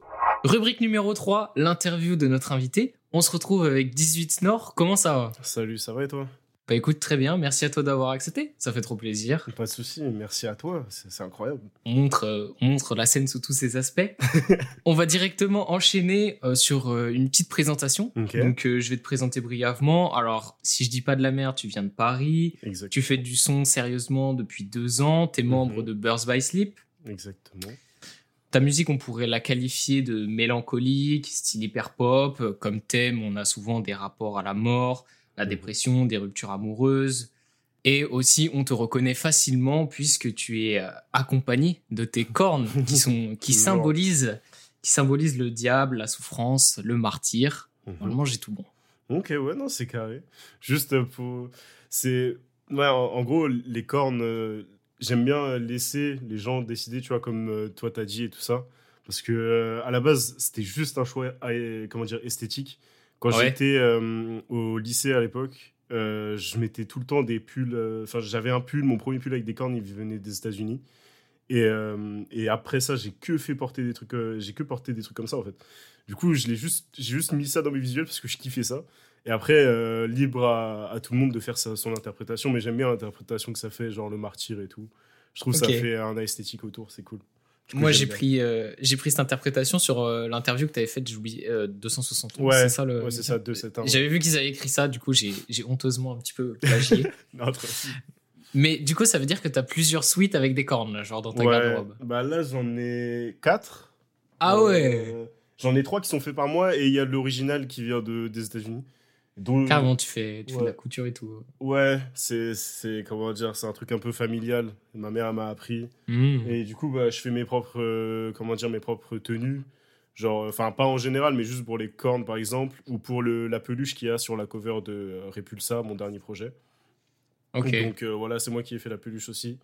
Et euh, même ma tenue à rêve, la- le- ce qu'il y a dans mon dos, je l'ai cousu et tout. Et c'est c'est pas fini, on va, on va, on- je vais encore plus m'améliorer, j'espère. Et faire des plus grosses pièces euh, de vêtements, ça va être cool.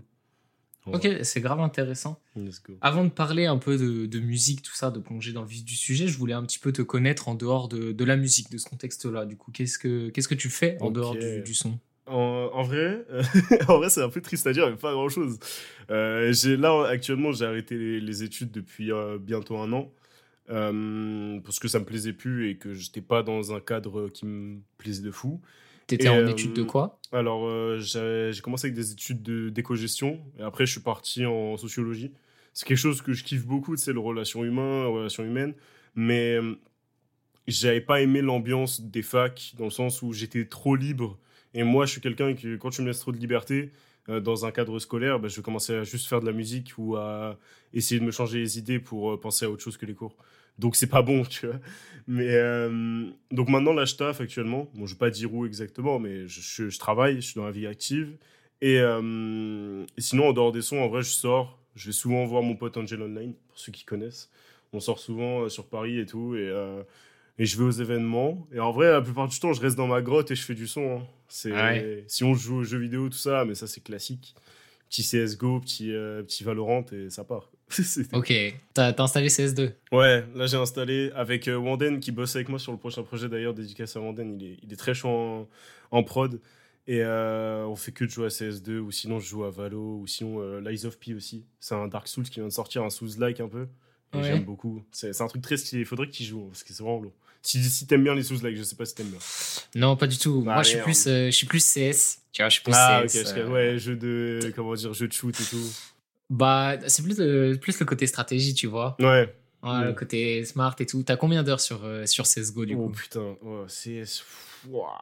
Ça date, hein. Parce qu'en fait, je suis, je suis moins moi à CS qu'à Valo. C'est très paradoxal parce que j'ai. je, je, comprends, je comprends tout à fait ce que tu veux dire. J'ai Ouais. installé Valo vite fait, genre en 50 heures, tu mets les têtes trop facilement comparé à Ouais, CS. quoi. mais en fait, c'est que c'est dur et en même temps plus simple. Parce que les, en fait, les graphismes font en sorte que tout soit visible. Et dans CS, c'est beaucoup plus ghetto. Genre, CS, tu peux rush tout droit et faire des kills, ou des fois, tu peux rush tout droit et te prendre une tête. Ça dépend, c'est ultra aléatoire et il faut faire gaffe. Et il y a beaucoup plus d'utilisation, genre des molotovs, etc. Et dans Valo, euh, quand t'es en bas elo, euh, c'est un peu. c'est un peu plus euh, chill, genre. Et en plus, moi, je préfère rigoler sur Valo. je rigole avec mes potes et c'est bon. Pas besoin de, de trop tryhard. Donc ça va, ça va, ça va. Mais c'est cool. Mais voilà comment je m'occupe, en vrai, c'est la vie. Et ouais, non, en dehors des sons, ma vie est, est genre entourée de ça. Euh, tous mes potes, la plupart du temps, sont dans la musique ou euh, aiment la musique à fond. Et euh, ouais, non. Les, les seuls moments où je sors un peu de la musique, c'est quand je sors avec des potes proches du lycée, de l'époque et tout. Mais sinon, voilà. Et dans, si c'est pas trop indiscret, dans le futur, tu devrais continuer sur un autre cursus scolaire ou en, fait- vrai, en vrai, je pense je vais, je vais peut-être reprendre les études dans un côté plus encadré, tu vois. Mais, Mhm. euh, mais pour l'instant, non. Pour l'instant, je vais, je vais taffer à fond pour euh, financer mes projets. Et, euh, et après, on verra bien. En vrai, je, suis- je suis quelqu'un qui réfléchit pas trop à l'avenir. Je réfléchis plutôt, genre, tu sais, sur les six mois qui vont arriver plutôt que sur les un an ou deux. Donc là, les six mois qui arrivent, c'est que des projets, que des, que des gros trucs que j'espère ça va plaire. Et voilà. On va enchaîner sur le son, la Mhm. musique. Déjà, comment, comment tu t'es retrouvé à commencer à faire de la musique? Alors là, euh, alors ça, ça va être assez compliqué à expliquer. On va prendre le temps. Ça va être assez compliqué. Mais en gros, euh, j'ai commencé en 2019, exactement, euh, fin 2019. Euh, J'étais un grand fan de tout ce qui est XXXTentacion, Lil Peep. Et, et je me suis dit, en vrai, fin 2019, je me suis dit, vas-y, euh, des fois, je m'amuse à chanter pour rigoler dans ma chambre ou à écrire des textes. Vas-y, essaye, tu vois. Je me suis dit, essaye. Et du coup, j'ai vraiment commencé sur mon PC portable à record sur euh, un micro euh, de, comment dire, d'écouteur, tu vois. En Ah ouais, euh, ghetto, en- quoi. ouais, je m'en foutais un peu. Et euh, j'ai acheté mon premier micro. C'était un Blue Yeti, ce qui est pas du tout fait pour le, le son. Et je me suis dit, bah vas-y, je vais essayer quand même, tu vois. Donc j'ai tryhardé sur Audacity à l'époque. Je, je j'ai commencé la musique vraiment innocemment de fou. Genre, je, pensais que, je pensais que dans la musique, euh, j'avais la vision classique en mode oui, euh, bah les gens qui font des feats, c'est qu'ils sont copains, c'est pas qu'il y a de l'argent entre les deux. Euh, les gens qui font des prods, ils sont généreux, c'est gratuit, tu vois. J'étais vraiment en mode innocent de fou.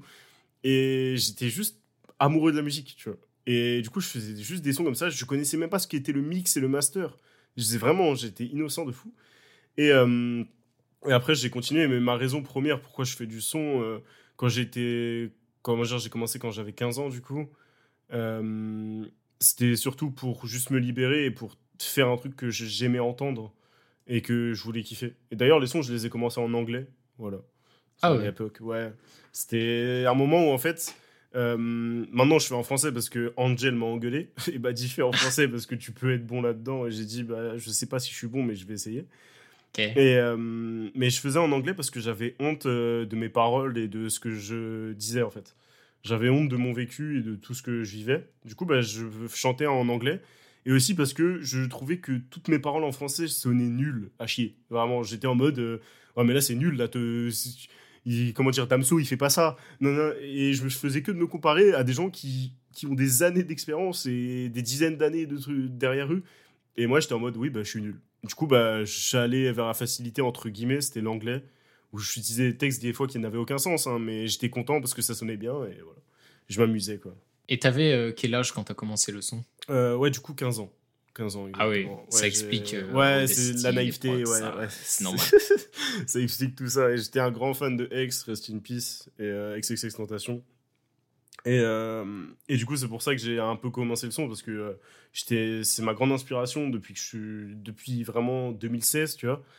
Et euh, ça, ça a pas bougé encore, hein, mais euh, ouais, c'était une grande inspi. Je me suis dit, vas-y, euh, on va essayer d'en faire aussi.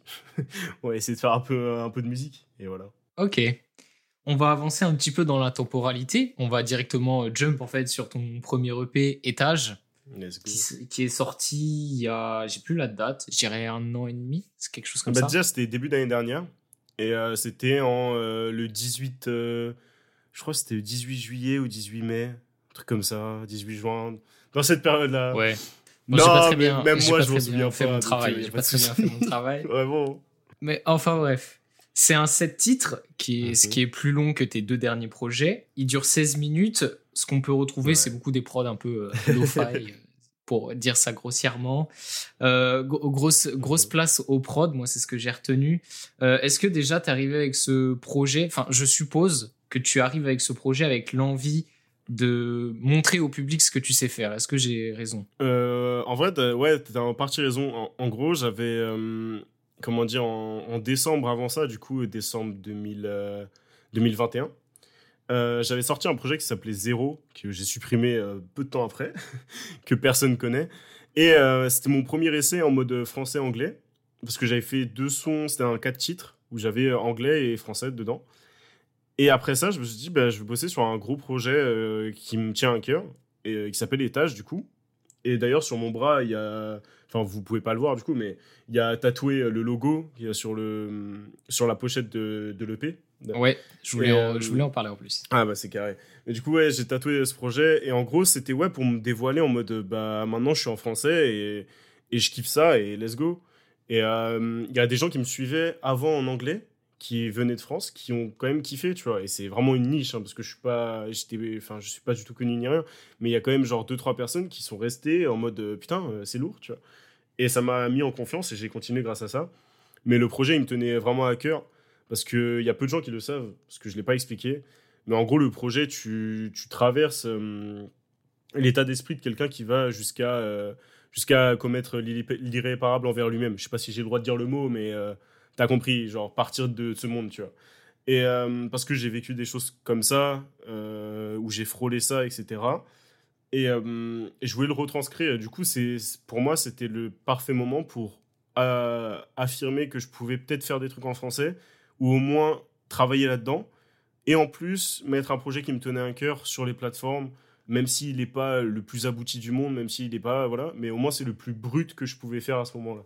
C'est le projet le plus carré et le plus brut à ce moment-là. Oui, c'est vrai que c'est un moyen d'un petit peu. euh, bah, pour avancer, il faut sortir des choses, même si Ouais. en soi tu sais que c'est pas parfait, etc. Mm. Euh, je pense qu'il y a beaucoup de gens qui font cette erreur-là de pas sortir tant que pour eux c'est pas parfait, Mm. alors que en fait ils se ralentissent plus qu'autre chose. Et, euh, et, et en tout cas, je réécouterai le Bah, l'EP go. avec euh, ce que tu as dit du coup, pour, Ouais. pour voir un petit peu tout ça. Mhm. Ouais. Et, euh, Si, si tu regardes bien, déjà, le, le projet, je vais pas trop en dire non plus pour essayer de laisser le truc, mais il y a sept titres comme euh, les sept phases du deuil. Et, euh, Hmm, et du coup, il y a ça, parce que moi, je crois aux sept phases du deuil, parce que je sais qu'il y a plein d'autres trucs en mode trois phases du deuil, etc. Mais sur ce coup-là, moi, je dis, il y en a sept, tu vois, parce que pour moi, c'est ce que j'ai vécu. Et euh, comment dire, il y a, y a ça, et dans chaque son, tu ressens qu'au début, il y a de l'espoir, et que petit à petit, tu, tu descends. Et c'est c'est assez. euh, pour moi, ce projet est assez dur à écouter aujourd'hui, euh, au niveau de, de mes émotions. Après, c'est pas le. Comment dire, c'est un projet, comme j'ai dit, qui n'est pas du tout abouti euh, au terme, euh, comment dire, maximal, au niveau des mélos, au niveau des, oui, des textes, etc. terme musical. Ouais, mais pour moi, c'est. Comme j'ai dit, comme, comme même toi, tu l'as dit, il faut sortir des trucs, vraiment, conseil de personnes lambda, mais quand tu fais du son et que tu aimes ça, poste-le. Peu importe si c'est pas abouti, peu importe s'il manque des trucs, etc. Si tu n'y arrives pas à faire plus et que tu t'es donné à fond et que t'aimes quand même le projet, sors-le. Genre, euh, si, si t'as un bon entourage, ils vont t'expliquer, ils vont te dire les problèmes et tu vas avancer. Moi, j'ai tous mes premiers sons euh, sur Saint-Claude, que maintenant qui sont en privé, euh, je les ai sortis à la va-vite en me disant que vas-y, je, m'en foutais et que voilà, je, chantais sur Audacity sans autotune en mettant des doubles voix, tu vois. Genre, je n'avais zéro mix, je m'en foutais. Donc, vraiment, je dis pas ça en mode grand frère ni rien, mais juste conseil, po- postez vos trucs. Vraiment, postez-les et que ça soit sur SoundCloud. En vrai, SoundCloud, c'est fait pour ça, quoi. C'est genre vraiment fait pour poster des choses euh, qui sont brutes et qui sont, qui sont là pour être écoutées par des gens qui veulent donner des conseils et qui veulent trouver des gens. Trouver des gens qui font de la musique. Tout à l'heure, euh, quand tu disais sur ton premier EP que pour toi, il était dur de l'écouter, tu, tu parles dans le sens euh, personnel ou plus de manière générale? Euh, bah, je parle plutôt du, du personnel et en même temps du côté musical. Dans le sens où, euh, vas-y, je me dis, putain, j'aurais pu faire mieux ça, j'aurais pu faire mieux ça. Mais après, ça, c'est de l'autocritique. La plupart des gens qui font de la musique, même un art ou même un média comme toi, il y a de l'autocritique tout le temps, en constante. Mais il y a aussi un côté personnel parce que c'est. Si, si tu regardes bien, si on réécoute Préhension et Repulsa, il y a un côté où je rentre pas dans les détails de ma vie. Je, survole tout ça. Et il y a un côté dans l'étage où je parle d'une histoire et on ne sait pas si c'est mon histoire ou si c'est l'histoire de quelqu'un d'autre, etc. Alors que vraiment pour moi, c'est genre l'essence de ce que j'ai vécu quand j'avais euh, 13-14 ans, tu vois, et que j'ai voulu retranscrire euh, quand j'en avais 16. Euh, Enfin, non, du coup, j'en avais pas 16, j'en avais 17 euh, l'année dernière. Euh, Enfin, 18, pardon. Et euh, je, suis en ouf. Et, euh, et du coup, voilà, c'est dur à écouter pour moi, personnellement parlant, parce que ça me procure des émotions que, que j'oublie facilement. Parce que tu sais, quand t'es es dans le mood de, faire de la musique à fond, ou de taffer, ou de sortir avec tes potes juste pour te changer les idées, bah t'as pas le temps de prendre ton temps pour réfléchir à ça. Et encore plus quand, quand tu te retrouves seul le soir, là, là t'as le temps et c'est là que ça fait mal. Donc je préfère pas l'écouter et l'écouter de temps en temps pour me mémorer euh, des bons souvenirs en mode putain, j'ai galéré à faire cette prise, j'ai galéré à faire ça, euh, ça je m'en foutais. Tu vois, des trucs comme ça plutôt que me remémorer les mauvais souvenirs euh, tout le temps. Je préfère, je préfère prendre mon temps.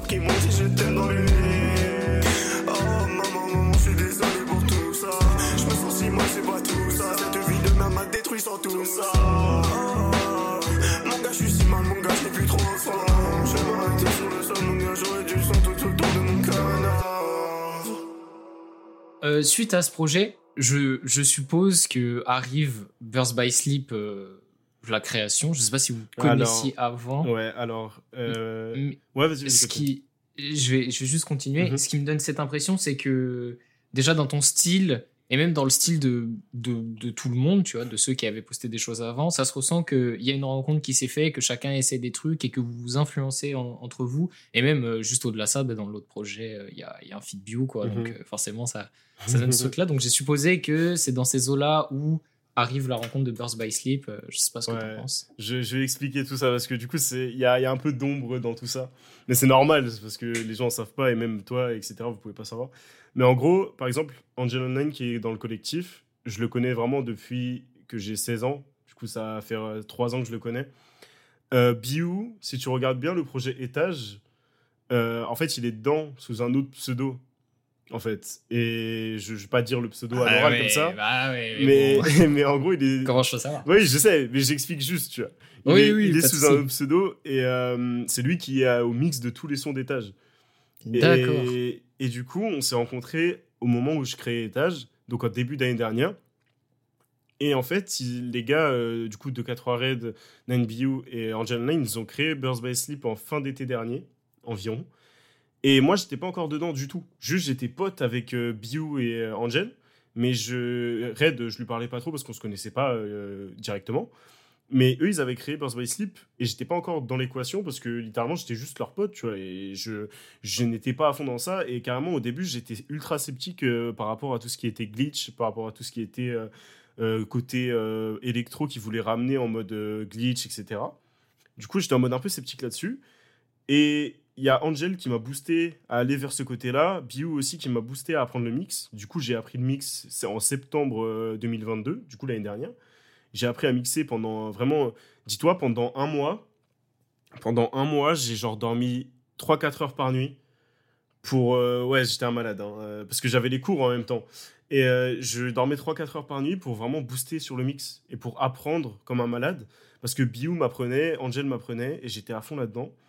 Et du coup, la rencontre avec by Sleep, c'est pas vraiment une rencontre parce que je les connaissais d'avant.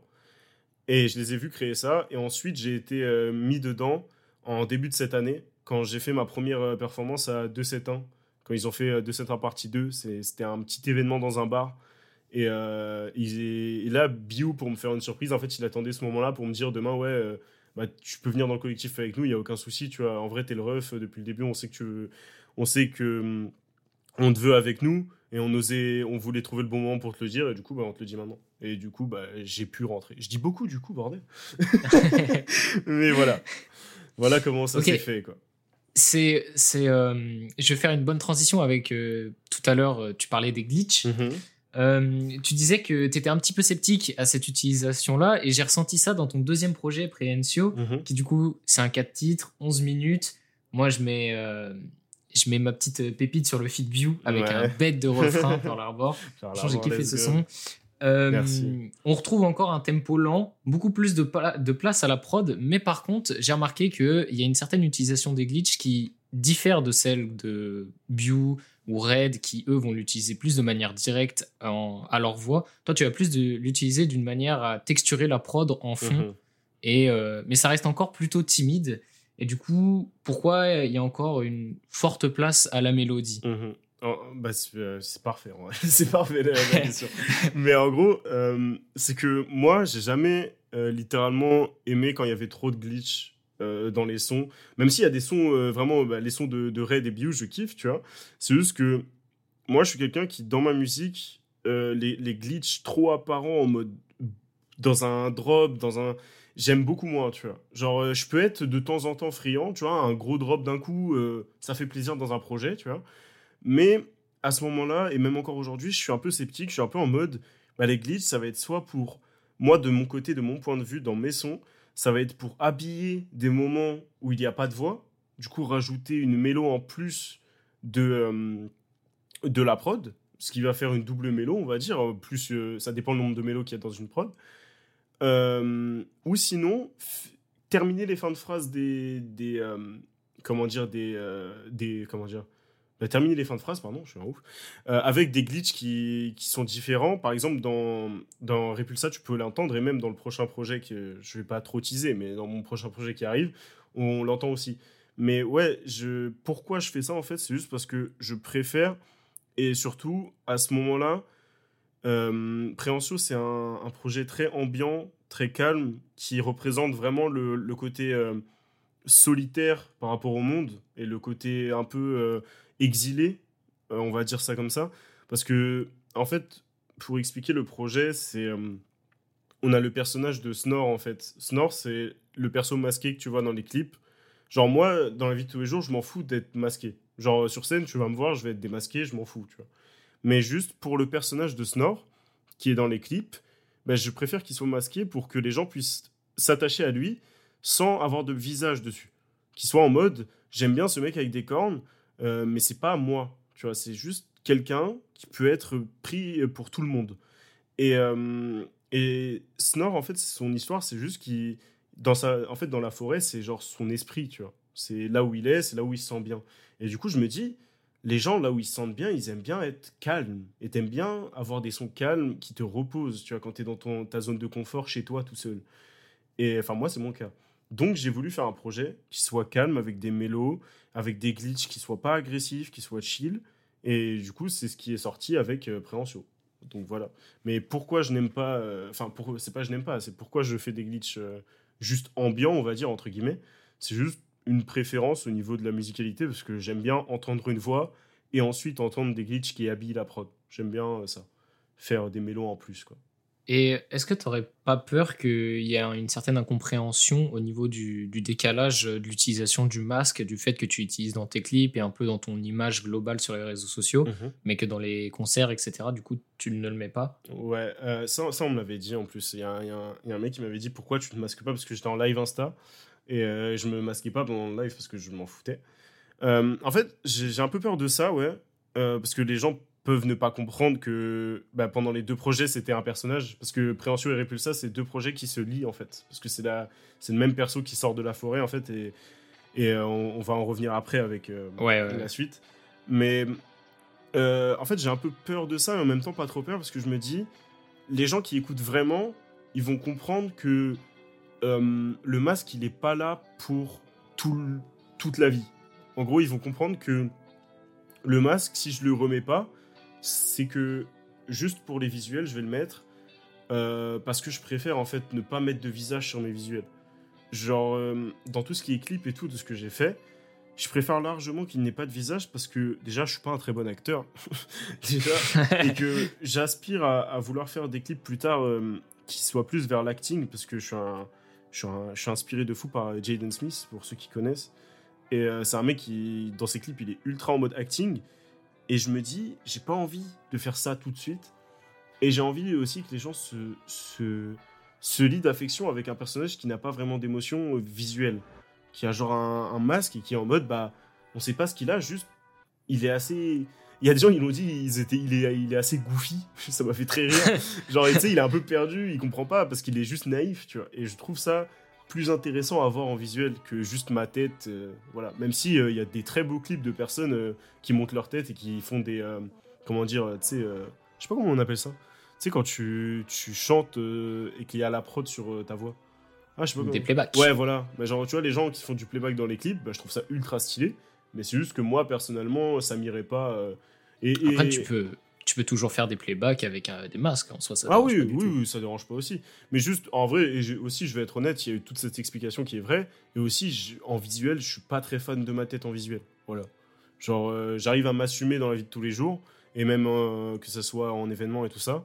Mais dans, dans mes clips, j'aime pas voir ma tête. Je préfère voir un, un, un mec masqué qui, qui, comment dire, qui ne changera pas. Comme ça, ça fait pas de faux raccords, ça fait rien. Et tout est clean, quoi. Et on peut se concentrer sur les décors. Du coup, voilà. Minuit 14, je me sens triste à mort, comme les proches de Berlaport. Minuit 14, je me vois dans le bus pour la mort. Minuit 14, vois ma vie qui change à force. Minuit 14, je tous mes proches qui sont morts. Quatre mois après sort Repulsa, ton troisième et dernier EP à cette date. Euh, on retrouve encore un 4 titres, 7 minutes, qui est beaucoup plus court que le second. On retrouve plus de glitch, plus de rythme et moins de temps de prod. Pourquoi ce changement de vitesse? Ah, ça, tu vois, c'est- ça, je te l'ai dit, mais genre vraiment, c'est une très bonne question parce que ça me permet de genre ouvrir euh, sur le projet. Euh, pourquoi ce changement de vitesse du coup? En gros, du coup, le personnage, vous avez compris euh, dans Préhencio, euh, enfin, t'as compris, il, sort de la forêt, il sort de son esprit. Et en fait, je trouve que ça représente bien la différence entre rester dans ton esprit calme et se retrouver d'un coup dans la vie de tous les jours. Et en fait, dans Repulsa, j'ai voulu représenter le moment où, où tu en ville, en fait. Où en gros, tu es envahi par la vitesse de la ville, c'est-à-dire moi, par exemple, Paris. Euh, on est dans la ville on- avec des potes, tout va très vite, t'as pas le temps de réfléchir. Euh, tu sors, tu vas voir d'autres personnes, tu te balades, tu, restes jusqu'à 23h, jusqu'à minuit, 1h, et et t'as pas le temps de réfléchir. Sauf que pour les gens comme moi qui réfléchissent beaucoup à ce qu'ils ont et à l'anxiété ou, ou tout ce qu'ils peuvent avoir dans la tête, euh, il y a ce côté où de l'extérieur tu vas paraître heureux, tu vas paraître enjoué, mais de l'intérieur tu auras des pensées un peu plus sombres, un peu plus tristes. Et c'est ce qui fait le projet parce que si tu écoutes bien, bah, tu te rends compte que les paroles restent aussi mélancoliques comme les gens aiment bien dire parce que je- je, Oui, complètement. voilà, et assez triste. Mais la, la rythmique est beaucoup plus joyeuse. Genre, t'as beaucoup plus de kick, beaucoup plus de rythme, etc. Et t'as aussi de la naïveté, toujours avec le personnage, euh, avec le, le single Je t'aime à mort, par exemple. Mm. Où le personnage est naïf et il tombe amoureux rapidement parce qu'il connaît pas la vie, il connaît rien et il découvre les sentiments heureux euh, qu'il perd très rapidement après à cause bah, des autres humains, en fait. Donc, ça représente littéralement, genre, on va dire l'hypocrisie de la ville, dans le sens où on va tous se voir pour se dire qu'on est heureux, alors qu'au fond, on sait tous que quand on va rentrer, on va se sentir beaucoup plus seul et beaucoup plus triste pour la plupart. Euh, donc ça représente ça, ça représente le, changement d'état d'esprit entre ce qu'il y a à l'intérieur et ce qu'il y a à l'extérieur quand tu es en ville. Est-ce que avec euh, cette, cette autre direction, pour les autres projets, on, on- on partirait sur, euh, sur quoi en soi? Est-ce qu'on part sur Euh. quelque chose de, de rythmé? Est-ce qu'on part sur euh, un entre-deux peut-être pour raconter une histoire encore? On va, je, on va, pas trop en dire, mais on va, on va partir sur, euh, je pense, on va revenir sur quelque chose de plus personnel et de, je vais prendre les inspirations des deux projets dans tous les cas parce que c'est c'est ce qui me représente, Euh, mais on va partir sur quelque chose de plus personnel au niveau des textes et au niveau des visuels. Euh, donc euh, voilà, on va plus partir sur ça, sur un côté, un mélange des deux et peut-être un petit côté. euh, on va plus se plonger du côté électro et toujours garder une influence rock au niveau de de certains comment dire de certaines vocalises, que ce soit des cris ou des chants ou des ou tout ça. Voilà. Ok, on verra ça en temps et en heure. alors. Ouais. Euh, suite à ce projet, bon, bah, pour Burst by Sleep en général, ça enchaîne pas mal. Il y a Bew qui sort euh, son, un projet un mois après, Red Mhm. qui sort son projet quelques mois après aussi. Arrive après la Rêve 6. Alors, du coup, tu en as parlé tout à l'heure, mais c'était Mhm. pas la première fois que tu faisais des, des performances euh, en direct. Ouais. Ouais. Ouais, ouais. Mais c'était première vraie scène, entre guillemets. Mm, Ok. Et moi, moi, ça me hype de fou de d'avoir ta retranscription de l'événement en tant que ben, première scène, tu Ouh vois. là En là. plus, eh, tu vois, on a vu, on a vu les vidéos. J'ai vu les vidéos. Putain, le, le mec à fond, le mec saute partout, le mec kiffe trop. Les gars sont trop à fond. Donc moi, je voulais que tu, je voulais que tu nous, tu parles, Que que, tu nous parles tout de, de l'instant présent. Ouais, ok, vas-y, on va, on va expliquer tout ça. ça. ça me fait rire de parler de ça parce que on, à chaque fois qu'on me parle, on m'en parle et c'est trop marrant parce que ça a beaucoup marqué certaines personnes. C'était incroyable. Déjà, grosse dédicace à, à 271 Mag. Euh, on parlait de la première scène, mais Ouais. dans- en fait, c'était dans un bar. Et c'était vraiment chill, il n'y avait pas d'autotune, il n'y avait rien. Euh, C'était vraiment en mode ghetto, mais c'était vraiment une ambiance familiale, c'était incroyable. Mais ça, c'était ma, ma première scène, on va dire, dans un bar, tu vois, donc pas avec une vraie scène, mais c'est c'est quand même, ça me tient à cœur. Et ensuite, comme tu as dit, on arrive à, à Rêve 6, du coup. Rêve 6, déjà, un grand merci à Yume, qui est l'organisateur des rêves. Grand merci à Yume, qui, qui, est, qui est le boss. Et un grand merci Alors, on à le bonjour, hein. Ouais, on passe le bonjour. Et un grand merci à Burst by Sleep, les gars, les gars de Burst by Sleep, parce que c'est grâce à eux, en vrai, qu'on qu'on est monté sur scène, parce qu'ils sont trop chauds aussi. Et euh, alors, on va parler de l'instant présent. Bah, en vrai, euh, et on, on peut le. Enfin, comment dire Je sais pas si on peut le voir ou non, mais en fait, on était assez préparé pour la scène. Euh, en gros, on avait fait une répète la veille de 3 heures, euh, tous les trois. Et euh, on a décidé de. Comment dire de, de bien répéter, de voir ce qui allait. Et ce que vous avez vu sur scène tous, enfin, même. Enfin, t'as vu la vidéo de rêve. euh, tout ce qui est le moment où je crie, etc. Excusez-moi. En fait, la veille, j'avais un moment, on, on faisait une répète en mode. C'était la fin de la répète et on s'est dit, vas-y, on fait deux fois le set en entier. Et je me dis, euh, vas-y, euh, Snore, lâche tout, tu vois. Genre en mode, euh, je me suis dit, vas-y, e- essaye de faire ce que tu révises depuis un moment parce qu'en fait, je révise chez moi tout seul. Voilà, je tiens à le dire. Ouais. Je révise ridiculement chez moi tous mes moves et tous mes cris. Je pense que personne ne l'assume, mais tout le monde Ah le ouais, fait mais pour ceux qui ont ah la oui, scène. ah oui, non mais genre euh, vraiment chez moi, je suis là, je suis tout seul dans mon salon, musique à fond et euh, voilà, je m'en fous, je n'ai aucun complexe. Je révise. Je pense que c'est. euh, je te coupe vite fait, mais je pense que c'est le meilleur moyen de s'entraîner en vrai de vrai. Bah, je sais pas si c'est le meilleur, mais ça marche. Ouais. ça marche parce que je juste euh, ça me permet de voir les moves que je peux faire et, et les cris, les trucs, même si j'entends pas le retour sous autotune, mais voilà. Et du coup, je me dis vas-y, je vais essayer ça. Et à la répète, je fais ça. Et et il y a Red et, et Angel qui en regardent et aussi euh, Big Ravet, c'est c'est euh, comment dire, c'est une personne qui travaille avec Yume et qui euh, nous a aidé à réserver la salle, etc. pour les répétitions parce que c'est des box de répétition à Paris, c'est super cool. Ouais, j'ai déjà été dedans, je vois. C'est trop cool ça, je trouve ça incroyable, vraiment. Je, si je pouvais en refaire tous les jours, j'en ferais, hein, parce que bon, ça coûte de l'argent, mais Ouais, ça, ça doit coûter un peu cher. bah je sais plus c'était quoi les prix, mais c'était comme si tu ré- réservais un studio pour enregistrer, tu vois. Genre c'est c'est environ les mêmes prix, mais c'est tellement cool. Et euh, du coup on est là et je fais ça et en fait ils me disent mais fais ça en fait. Genre euh, pourquoi euh, genre ils voyaient que je réfléchissais beaucoup sur euh, comment je pouvais faire ça et tout. Ils m'ont dit mais frère euh, sois naturel et fais ce que tu fais là. Et du coup je dis ok. Donc après on a refait une autre une autre répète et on s'est dit ok parfait. Et le moment présent, on va en parler. Pour parler un peu de l'état avant la scène, moi, j'étais pas stressé les deux jours qui précèdent la. Enfin, qui. juste avant la scène, j'étais pas du tout stressé. Euh, j'étais j'étais plus en mode euh, ouais j'espère que les gars vont pas stresser euh, Red et, et Angel j'espère qu'ils vont pas stresser. Et euh, eux ils stressaient ils stressaient un peu avant et tout ils stressaient. Et moi je stressais pas du coup je les, encourageais. Et juste avant la scène c'est moi qui commence à stresser. Et c'est eux qui stressent plus. Et là je suis en mode putain qu'est-ce que je fous là? Et, et je vois il y a Red il me regarde il me dit vas-y allez on y va wesh. Et Angel aussi. Et on se dit vas-y go et euh, il y, a, nous dit allez-y les gars. Et là euh, sur scène euh, j'arrive sur scène et là c'est juste le vide genre dans ma tête dans le sens où je ressens pas le stress je ressens juste vas-y amuse-toi genre. Genre là c'est un de tes mi- c'est un de tes rêves qui se réalise que tu fasses juste une scène. Et fais-le genre à fond et amuse-toi. Donc c'est pour ça si vous regardez des vidéos du concert bah tu vois que genre littéralement je suis en train de danser je, je m'en fous tu vois. Je suis vraiment c'est je m'amuse et je pense que c'est ce que veulent voir les gens en concert euh, quand ils viennent voir euh, par exemple Rêve Party et tout c'est ils veulent voir des gens s'amuser et kiffer la musique et faire une presta etc tu vois ils veulent pas voir un mec qui genre euh, je sais pas qui rappe à 100% et qui bouge pas et qui est en mode vénère tu vois ils veulent voir des gens qui qui comment dire, qui performent et qui aiment leur musique, tu vois. Et je Ouais, pense- c'est surtout ça, je pense. euh, Ouais. Ce que, ce que tu as dit qui est intéressant, c'est vraiment des gens qui, Hmm. qui kiffent leur Ouais. son, quoi. Juste. De fou, mais en plus, je, je, comment dire, vu que j'ai vu pas mal de concerts avant ça, euh, j'étais en mode, bah putain, c'est ça que je veux voir, donc je vais le faire. Donc j'ai vraiment juste dansé sur scène, j'ai kiffé avec mes potes.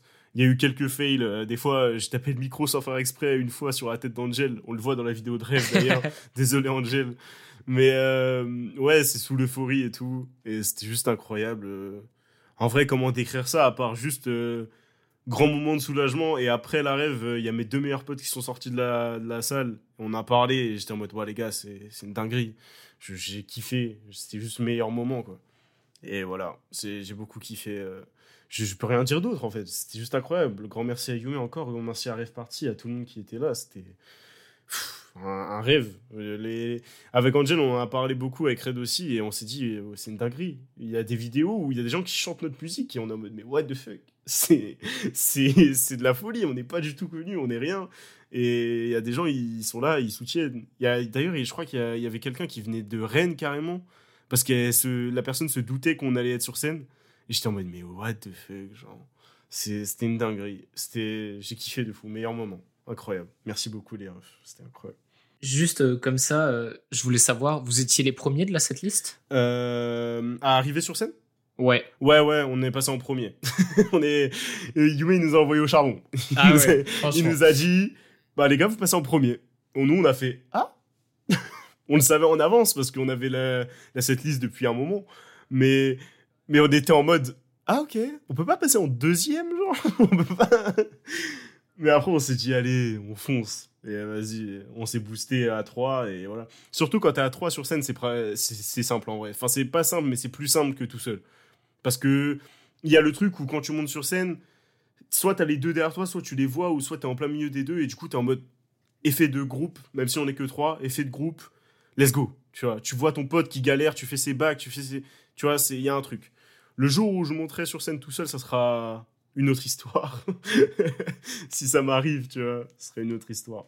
Mais ouais, on, on savait qu'on allait être en premier, putain. C'était n'importe quoi, mais c'était incroyable. C'était fou. C'était fou, putain. Je suppose que un événement comme la rêve, euh, c'est quelque chose qui, au-delà de juste vous faire vivre des premiers concerts, c'est aussi un endroit où vous pouvez faire beaucoup de rencontres. Je parle Mhm. d'un- de manière professionnelle. Ouais. Euh, je, me, je me doute que devait y avoir du monde, que vous avez rencontré du monde, etc. Ouais. Euh, Est-ce que, est que ça vous a permis de, de voir des, des nouvelles personnes, de vous faire découvrir à, à travers des personnes que vous écoutiez sur Internet, tout ça? Ouais, ouais, de fou, de fou. En vrai, ouais, euh, j'ai j'ai pu parler euh, à des gars que j'écoutais et tout. Bon, je vais pas, pas dire les noms forcément, mais, mais par exemple, euh, il y a, tu vois, Ucile Rio. Il y a, Rio de Ucile Rio, on a beaucoup, on a parlé carrément, il, il nous parle et tout. Enfin, genre en mode, tu sais, il y a un an, je l'écoutais en mode, vas-y, son, tu vois. Et maintenant, euh, maintenant, je peux lui envoyer un DM, tu vois, tranquille et lui parler et on peut, comment dire, avec. euh, Enfin, c'est, tu vois, c'est trop cool. Genre, je vais pas parler pour lui, mais moi, je le trouve trop cool. Tu vois, on s'est parlé plusieurs fois. Euh, à un moment, il y avait une soirée Jeune à jamais. Je crois que c'est leur, je crois que c'est leur label, je suis pas sûr. Ouais, si, Euh, et je crois qu'ils font partie de, de à jamais. Bah là-bas, euh, Rio, tu vois, il est venu nous parler normal et tout. Et j'étais en mode putain, c'est incroyable. Tu vois, t'écoutes des gens et après tu vas leur parler.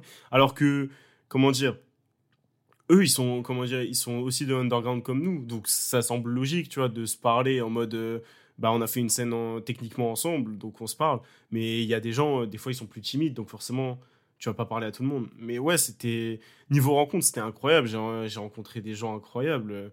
C'est. C'était fou, juste. Il y a... Moi, je suis quelqu'un qui. Qui souvent, euh, je, je vais, je vais le dire honnêtement, mais je, je retiens pas trop les noms des gens. Tu vois, je vais parler à quelqu'un pendant une soirée, mais sauf que après, je vais parler à plein d'autres mondes. Tu vois, pendant le concert et tout, pendant les concerts et tout. Donc, je vais oublier des gens. Mais c'était tellement fou que. Que genre, il n'y a pas. comment dire Pardon. Il n'y a pas genre. euh, je sais pas comment expliquer. Juste, on a kiffé et on a fait des rencontres trop bien. Même si on se parle pas forcément beaucoup, tu vois, comme j'ai dit, Rio, on se parle pas beaucoup. Landry, Landry qui vient de Bordeaux, le mec est trop chaud. Euh, on se parle pas beaucoup, mais après l'arrive, euh, il m'a envoyé un message en disant Putain, mec, euh, trop cool, euh, d'avoir, je suis trop content d'avoir partagé la scène avec vous et tout, vous êtes trop chaud et tout. Landry, on s'envoie des messages, tu vois, je suis passé à Bordeaux, je suis pas allé le voir, j'aurais dû, mais genre, il est trop fort. Landry, euh, Lunar aussi, Lunar, bête de rencontre. Il y a pas longtemps, j'avais un coup de mou et j'en ai parlé sur Twitter. Lunar est venu me DM, tu vois, et m'a demandé euh, comment ça allait et tout, alors qu'on s'est parlé que à la rêve et on se soutient que sur Insta. Et c'est trop des bonnes rencontres, tu vois. Trop des bonnes rencontres. Donc vraiment, euh, grosse dédicace à tous ceux avec qui on a beaucoup parlé, avec, euh, que ce soit avec Angel ou Red. Vraiment, c'était incroyable. Même au niveau des gens, comme je t'ai dit, il y a quelqu'un qui, qui venait de Rennes, je crois, qui est venu nous voir. C'est de la folie, tu vois. C'est trop cool, genre. Là, là j'ai actuellement, là, là, tu vois, je te parle, j'ai actuellement peur que les gens prennent euh, mes paroles comme un, truc de mégalo ou je sais pas quoi. Mais vraiment, je suis juste honoré sa mère et je sais pas comment autrement en parler que ça, tu vois. C'est juste incroyable. Je, je kiffe juste la musique comme elle est. Euh, même si je suis pas du tout connu ni rien, juste rien que ça, tu vois, ça me suffit. Si, si euh, demain j'arrête la musique, c'est pas grave. J'aurais fait des trucs qui sont incroyables d'abord et que j'aurais eu vraiment beaucoup de chance. Et j'en remercie euh, toutes les personnes qui, qui m'ont donné des chances comme ça. Et c'est incroyable. Grosse dédicace à- aux gars de Birds by Sleep encore une fois. Et à toutes les personnes de la rêve, putain, c'était incroyable. C'est beau, c'est beau. Du coup, euh, je voulais voir avec toi, euh, forcément, je pense que quand tu vis des événements comme euh, ceux-là, comme, comme tu as pu le dire, Mhm. tu as réalisé un rêve. Euh, Qu'est-ce que ça t'a évoqué à toi et même aux, aux membres du, du groupe euh, de Birds by Sleep tu vois? Qu'est-ce que vous vous êtes dit après ça en mode putain les gars, je suis sûr, enfin Mhm. je suis sûr, je vais pas dire ça, mais en mode ah les gars, faut en refaire une. bah, les, les gars du collectif, ils étaient. euh, comment dire Red, euh, Red et Angel, ils m'ont dit que j'avais assuré et, et je suis un peu gêné quand on me dit ça d'ailleurs. d'ailleurs, pour les gens qui, qui me complimentent là-dessus, c'est pas contre vous, mais genre vraiment, je suis gêné parce que je suis quelqu'un qui a très peur, tu sais. euh, j'ai été très souvent, quand, quand je disais que j'étais bon dans quelque chose ou que. Pas forcément bon, mais tu sais, quand je disais, ouais, ça, je trouve que je l'ai bien fait. euh, quand j'étais petit, etc., je me faisais très souvent rabaisser là-dessus en mode, oh, t'es mégalo, oh, t'es nanana. Et du coup, maintenant, j'ai très peur de, des compliments parce que j'ai peur de les prendre et de dire que. et d'assumer ensuite les compliments. Genre d'assumer, oui, euh, il y a des gens qui m'ont trouvé bien, il y a des gens qui m'ont trouvé moins bien, il y a des. Tu vois, j'ai peur de ça. Du coup, je vais pas trop appuyer là-dessus. Mais, euh, mais du coup, il y a euh, Red. Red, il m'avait dit qu'il avait ultra bien pris le truc et qu'il voudrait refaire euh, plein de scènes. bah, nous, nous, nous ensemble, quoi. Genre, carrément, Red, il me dit tous les jours, il me dit, ouais, si s'il y a une scène où on me propose moi, bah, je vous amène, tu vois. Genre, je sais que Red, il a eu une proposition pour, je crois, à pour un concert, je sais plus trop où, je vais pas donner trop d'infos, tu vois. Mais il a dit à leur gars, ouais, bah, vous ramenez euh, Angel et Biou, euh, pas Biou et, euh, et Snore, tu vois. Genre, il a dit ça, tu vois. Et ça prouve que dans le collectif, on veut tous faire des scènes et ramener tout le monde pour pouvoir profiter parce qu'on a tellement aimé ce moment.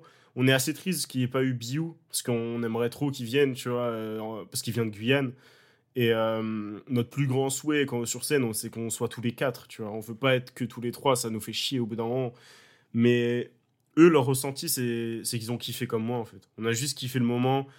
Euh, Angel, je sais que vu qu'on se connaît depuis trois ans, des fois, on n'a même pas besoin de se parler pour se comprendre, mais on s'est dit, euh, frère, il y a, y a un an, euh, on était à la Rêve 2 en tant que public.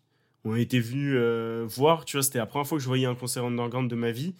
Et moins d'un an après, on est sur scène, au même endroit où on a vu la Rêve. Et Angel et moi, on, s'est juste fait un câlin, on s'est dit, putain, c'est incroyable, genre, tu vois, genre, c'est. On a juste kiffé ça, genre. Et ouais, euh, moi, mon ressenti là-dessus, c'est juste. euh, Enfin, c'est. Je sais pas comment expliquer. C'est c'est juste, j'ai envie d'en refaire, en fait. J'ai envie de, de, de faire plein de scènes, même si je sais que faut pas trop en faire. Moi, mon, mon objectif, c'est de pas trop en faire non plus. Pour pas gâcher les moments et pour pas abuser. Mais j'aimerais bien en refaire, ouais. Au moins une sur Paris, euh, j'espère. Et après, euh, d'autres villes, s'il le faut, euh, si on m'invite, je viendrai, tu vois. Mais c'est l'avenir qui nous le dira, ça. Mais ouais, j'ai envie de refaire des, des scènes, j'ai envie. J'ai l'envie, j'ai l'envie.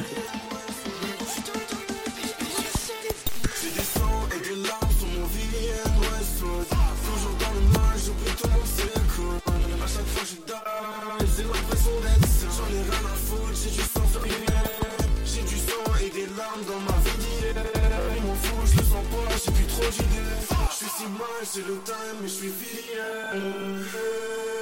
Ok, super intéressant. On va aller sur des sujets un peu moins fun. Pour le coup, on a vu le côté cool. Maintenant, on va parler un peu plus de, on, on va un peu plus parler des, des, des thèmes que tu abordes dans ta musique. Donc, je vais un Pas peu me répéter, mais voilà, la, mé- la mélancolie, la mort. euh, on retrouve aussi des références à l'automutilation. C'est aussi des sujets qu'on retrouve euh, ré- récurrents dans Burst by Sleep. Mhm. Et je voulais voir, euh, t'as t'as un petit peu abordé cet aspect-là, mais je voulais voir avec toi pourquoi tu fais ce choix d'aborder des thématiques dures comme celle-ci. Ok. Euh, en vrai, c'est une question intéressante et en même temps assez triste, c'est vrai. Mais c'est intéressant, donc euh, il faut en parler. Il faut en parler, bien évidemment. Euh, pourquoi j'aborde ça? Je parler que pour moi parce que les gars de Birds by Sleep, ils ont chacun leur histoire. Mais pour moi, en fait, c'est que dans ma vie,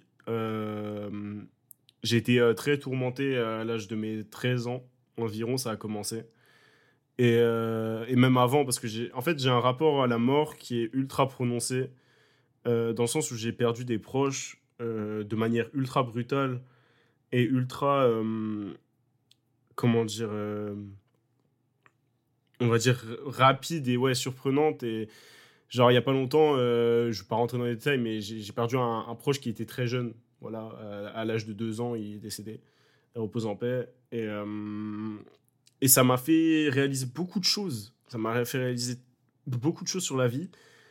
Et j'ai perdu euh, tous mes grands-parents très jeunes. Euh, j'ai perdu, euh, bref, beaucoup de personnes de ma famille, en fait. Et euh, c'est pour ça que déjà, la mort est omniprésente dans tous mes textes. Euh, peu importe ce que je dis, peu importe ce que je fais. En sachant que mes textes, la plupart du temps, c'est euh, du feeling. C'est-à-dire que j'écris pas euh, avant de poser, c'est que je pose et j'écris. C'est-à-dire que je, je, chante ce qui me passe par la tête.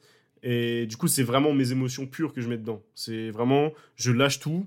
Il y a certaines prises où, j'ai pleuré carrément. Par exemple, Pearl Harbor, on, entend à un moment, mais je suis assez triste. Bah, en fait, littéralement, je pleure pendant le record. Et, et du coup, la mort, c'est pour ça. Euh, L'automutilation, c'est parce que je l'ai vécu euh, à l'âge de 13-14 ans. C'était assez dur et assez compliqué pour moi mentalement. J'ai réussi à m'en sortir de tout ça. Et du coup, c'est pour ça que j'en parle dans mes textes, en fait. C'est c'est pas pour enjoliver ça, euh, enjoliver tout ce qui est euh, mal-être, tout ce qui est mort, tout ce qui est etc. C'est pas du tout pour enjoliver tout ça. C'est surtout pour retranscrire ce que j'ai pu vivre et pour euh, laisser une trace de tout ça. Pas que, que le vécu que, que j'ai pu avoir soit oublié. Et c'est aussi un exutoire, en fait. C'est en mode, euh, j'arrive pas à en parler à mes proches, j'arrive pas à en parler à mes potes, je suis quelqu'un qui est très fermé au niveau de ça. Bah, autant que je, le- fasse dans mes sons, en fait. Et que je, sorte. Et ça, je pense que beaucoup d'artistes sont comme ça. Euh, moi, moi, je suis quelqu'un qui, quand il m'arrive quelque chose de mal, etc., bah, je veux pas en parler à ma famille, je veux pas en parler à mes potes. Et je vais rester seul. Et euh, je sais que c'est la pire chose à faire. Euh, je le conseille pas du tout aux gens. Je vous conseille de parler à quelqu'un de confiance. Mais euh, les, les épreuves ont fait que j'arrive plus à faire confiance aux gens plus qu'avant. Donc, je le garde pour moi, donc je le mets dans les sons pour faire un message à, moi-même. C'est un peu un message à moi-même, en fait. C'est un peu genre, je me parle à moi quand j'étais petit et je me dis, bah, tu vois, j'ai pas oublié tout ça. J'ai ces traumas-là à cause de ça. Donc, je préfère les mettre dans un son que de les garder pour moi. Donc, euh, voilà pourquoi je les mets dans un son, tu vois. Donc, c'est pour ça que j'aborde tout ça. Euh, quand j'en parle, c'est des choses que j'ai vécues. Il n'y a pas de fake ou je sais pas quoi. Euh, Tout est réel, en fait, dans mes textes. Euh, voilà. Il y a peut-être de la. Comment dire De la. Sur Comment dire interprétation. Euh, ouais, ou juste de la. Comment dire Juste de. de je sais pas comment il se passe, mais juste survoler la chose pour éviter de rentrer dans la Ah profondeur. Oui, pour euh, éviter que ce soit trop cru. Il y a peut-être du, il y a de ça là-dedans, mais il y aura jamais un mytho ou je ne sais quoi dans mes textes. Je, je vais pas raconter que euh, ouais j'ai tué quelqu'un ou je sais pas quoi alors que j'ai jamais fait ça, tu vois. Je vais pas raconter des bêtises pareilles. Donc euh, voilà, c'est 100% vrai et, et c'est de la, un- la musique c'est un exutoire. C'est, c'est pour tout lâcher quoi. C'est ça pour moi. Voilà, voilà pourquoi il y a tous ces textes assez sombres. Ouais. Voilà. Et euh, dans, dans le futur, est-ce que. Alors, ça peut être compliqué de, de, de le savoir dans ta position, mais est-ce que Mhm. tu penses que tu garderas cette identité mé- mélancolique dans ta musique euh, dans- dans, les prochaines, euh, dans les prochains projets qui vont suivre? Euh, en, en vrai, l'étiquette de mélancolie, enfin de mélancolique, genre, on me l'a- on me l'a mis euh, dès le début de Préhencio et même avant. On- tout le monde m'a déjà. Enfin, genre, c'est pas moi qui, m'ai- qui ai dit, genre, ouais, je suis mélancolique, tu vois. Genre, euh, la mélancolie, c'est un sentiment que je ressens beaucoup, parce que je pense beaucoup au passé. Mais je me suis jamais mis l'étiquette de ça. Et les gens m'ont mis cette étiquette parce que ils l'ont ressenti. Donc je me dis, en vrai, ils ont raison, tu vois. Parce que il y, a pas- il y a tout le monde qui dit ça. Il n'y a pas une personne qui m'a dit non, t'es pas mélancolique, tu vois. Du coup, la, la mélancolie, en fait, je pense qu'elle restera euh, dans mes textes malgré moi. Dans le sens où c'est pas de ma faute si elle est là, je fais pas exprès d'être mélancolique. Donc, elle sera toujours là, peu importe si je le choisis ou non. Euh, donc, elle sera toujours là. Euh, mais ça va changer les textes petit à petit, tu vois, c'est par rapport au vécu. Moi, euh, je sais qu'il y a des textes qui peuvent changer du jour au lendemain parce que je, je vis un truc et que je préfère changer le texte ou des choses comme ça. Donc, c'est vraiment par rapport à ma vie. Mais euh, ouais, la mélancolie sera toujours là. Je vais toujours parler du passé parce que je pense que le passé marque le présent, dans le sens où ce que tu as fait ou ce qu'on t'a fait dans le passé va te marquer, que ça soit dans 10 ans, 5 ans ou euh, 30 ans, ça va te marquer. Tu vois, un- que ce soit un décès dans ta famille ou n'importe quoi. Je pense que dans. Si maintenant ça t'attaque pas, bah, ça va t'attaquer dans un an, malheureusement. Mais tu feras le nécessaire pour aller mieux si tu en t'en donnes les moyens. Tu vois, si tu sombres pas, malheureusement. Comme beaucoup de gens ont pu le faire et c'est triste. Et je conseille à tout le monde de se faire aider et de, parler un maximum. Mais euh, ouais, je pense que la mélancolie restera toujours là, euh, malgré moi, comme je le dis. Et je sais pas si c'est quelque chose de bien ou de mal. Moi, j'aime bien. Et je pense que les gens, s'ils écoutent mes sons, c'est qu'ils aiment bien ce côté-là de moi, euh, qui est omniprésent du coup dans chaque texte. Et je pense dans, j'ai des gens qui m'ont dit que dans ma voix ça l'était aussi, donc je sais pas. Mais si, si pour des gens je peux donner ce sentiment-là et peut-être leur euh, leur faire chaud au cœur, on va dire, bah tant mieux, tu vois. Et après, si je les rends tristes, désolé, c'est pas c'est pas mon but du tout, désolé, mais voilà. Mais ouais, je pense que la mélancolie elle restera là dans tous les cas. Que ce soit rupture amoureuse ou euh, tout le reste, comme tu as cité avant. Je pense Ouais. que ça sera toujours là. D'accord. Bon, on a parlé du passé, du présent. Mhm. Maintenant, on va un peu parler du, du futur. Alors, tu as déjà un petit peu annoncé un prochain projet, mais est-ce qu'il qu'il se prépare d'autres choses? Je viens à la pêche. Euh, Ah ouais, tu viens à la pêche aux infos comme ça? Ah, ouais, ouais, ouais. Ah là là. Déjà, euh, mon projet sortira en novembre, normalement. Si tout se passe bien. Oui, j'annonce ça. Euh, je je l'ai dit nulle part, hein, mais je le, je le dis ici. Putain, on a, on a l'exclu, les gars, on a l'exclu. Let's go. Du coup, ouais, le, le projet sortira en novembre, si tout se passe bien, bien évidemment. Euh, et pour la suite, euh, je peux rien dire. La seule chose que je peux dire, euh, c'est que je pense que ça, va faire plaisir à beaucoup de monde. Euh, et que et que ça va beaucoup m'inspirer et inspirer tous les gars du collectif à, se booster au max, que ce soit dans nos carrières respectives, même si, enfin, j'appelle ça carrière alors qu'on est tout petit, mais, mais dans nos vies respectives, etc., je pense que ça va beaucoup nous inspirer et j'espère que ça va, ça va booster des gens à se mettre dans la musique encore plus. Parce que la musique, c'est trop bien. et si vous faites de la musique, continuez, peu importe que vous, vous stagnez ou quoi. Et euh, je vais dire un truc là qui, ça n'a rien à voir avec la question, mais c'est juste pour faire une aparté en vif. Euh, pour le futur, moi, ma philosophie, c'est je ne veux pas forcément réussir dans la musique. Je n'ai pas la prétention de ça, même si je respecte les gens qui veulent réussir. Voilà. Je respecte beaucoup les gens qui sont à fond dans la musique et qui sont en mode je vais réussir et continuer parce que c'est beau. Moi, je l'ai toujours dit, je le dirai encore, mais avoir une vie tranquille avec un taf qui me plaît et la musique à côté, ça me va très bien. Voilà. Si je réussis dans la musique, si je peux en vivre, je vais pas cracher dessus, bien évidemment, euh, parce que c'est une passion. Mais si je peux avoir une vie tranquille et le taf à côté, avec la musique à côté, pardon, ça me va très bien. Voilà. J'ai pas besoin de réussir à 100%, j'ai pas besoin. C'est pas un rêve non plus, enfin, c'est un rêve, mais c'est pas un truc obligatoire. C'est, la musique, je le fais pour me faire plaisir. Du coup, faites-vous plaisir quand vous faites de la musique. Pensez pas à, dès le début réussir. Euh, réfléchissez sur le long terme et voyez si vous voulez réussir à 100% ou si vous voulez prendre ça comme un plaisir.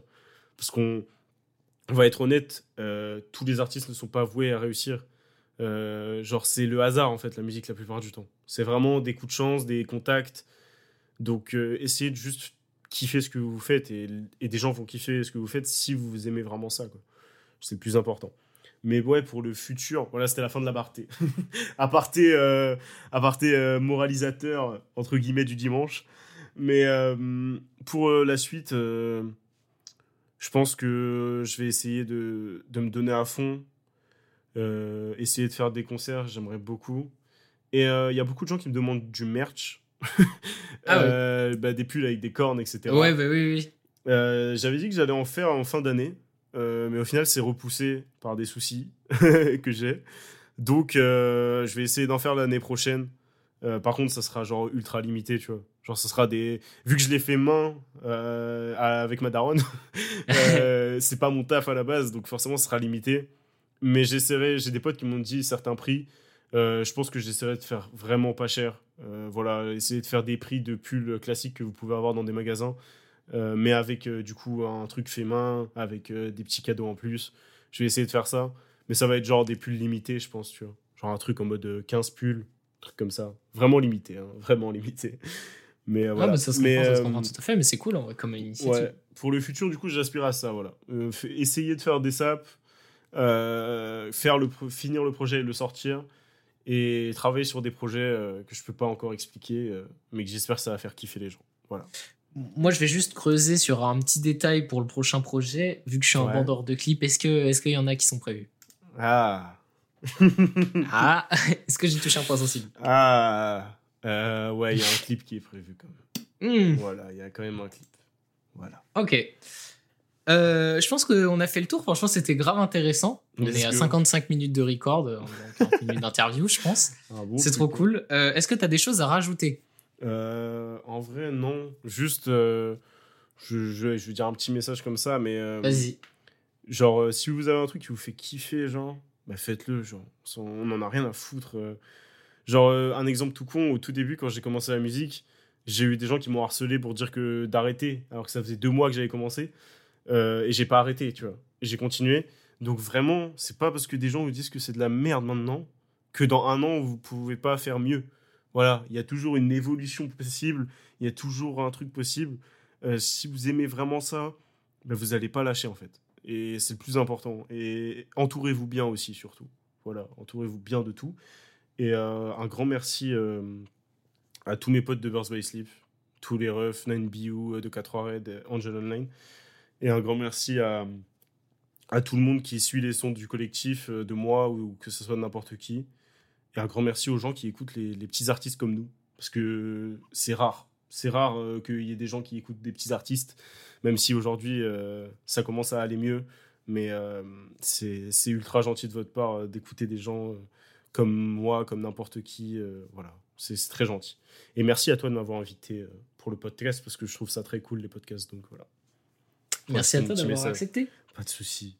Pour conclure cette émission, on va faire la même question que je pose euh, aux invités depuis euh, quelques interviews. Ouais. Balance-nous 5 sons. 5 sons à Cinq mettre dans la sons. playlist. Ouais, je vais faire croquer les refs un peu. Je vais faire, je vais faire croquer Ouais. les refs. Euh, moi, je conseillerais euh, Friendly Fire de Angel Online. Voilà, déjà de une. Euh, tu shoot et puis de 248 parce que le clip est incroyable. Euh, J'aime beaucoup ce clip.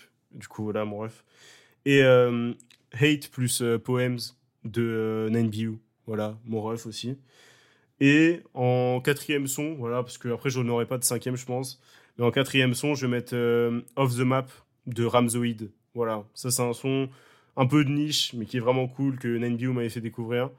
Et euh, ça c'est banger. Et sinon, euh, en cinquième son, écoutez mon projet. Voilà. Voilà. On, mettra un son du projet en plus et voilà. ah ouais, ah ouais, ça, ça on va mettra, être, euh, je, je vais décider du son, on mettra Bloody Westwood. Voilà. On Oh, vas-y, let's go. Voilà. Je pense Voilà. que c'est un de mes sons préférés. Donc voilà. Vas-y, carré. Allez, ça me va. C'est, ça me va, ça me va nickel. En plus, c'est avec Angel, donc euh, bénéf. En Let's plus. Merci à toi d'avoir accepté euh, l'interview. Franchement, ça fait trop plaisir. L'interview était trop bien. J'ai grave kiffé. J'espère que toi aussi t'as kiffé. Ouais, largement, c'est trop bien. Je, je kiffe les podcasts. Faites-en plus, les gars. Faites plus de podcasts dans le monde, c'est trop cool. Alors vraiment, je trouve ça trop cool. Et même là, celui-là, le format est cool. C'est sur YouTube, c'est n'importe où. Il n'y a pas d'excuse pour pas écouter. Tout est bien. Donc, euh, c'est carré. C'est pas moi qui l'ai dit. je fais de la pub comme ça et tout. Voilà. Tu sais faire. voilà, Tu je sais faire je sais faire les- Voilà, toujours les passes D, on est là. Mais du coup, merci beaucoup, ça fait plaisir. En tout cas, merci à vous de nous avoir écoutés. Franchement, l'émission était plutôt chargée, donc si vous êtes encore là, vous pouvez faire croquer les 5 étoiles. Euh, franchement, ça, ça, ferait, ça ferait grave plaisir. Vous pouvez aussi aller vous abonner à la playlist Modernize. Vous pouvez nous soutenir très facilement comme ça. Tous nos réseaux sont disponibles dans la description du podcast et euh, de l'épisode, et aussi les, les réseaux de Snore si vous voulez les retrouver. Puis euh, si vous voulez aussi écouter ces projets, vous aurez tout dans la playlist Modernize. Let's go. Je vais pas plus m'attarder pour cette émission. On va vous laisser sur un petit peu, un petit peu de musique, voilà. Et puis euh, merci à vous de nous avoir écoutés encore une fois et à la prochaine. Gros bisous, les refs. Je me sens seule, je me sens. Ça fait trop de mal. Ça fait trop de mal. Préfère rester seul, je le sais. Je crois que t'as éteint la lumière, je pars avec le feu. Pour essayer, et tu détruis toute la terre. Je préfère rester seul, je le sais. Je pars avec le feu.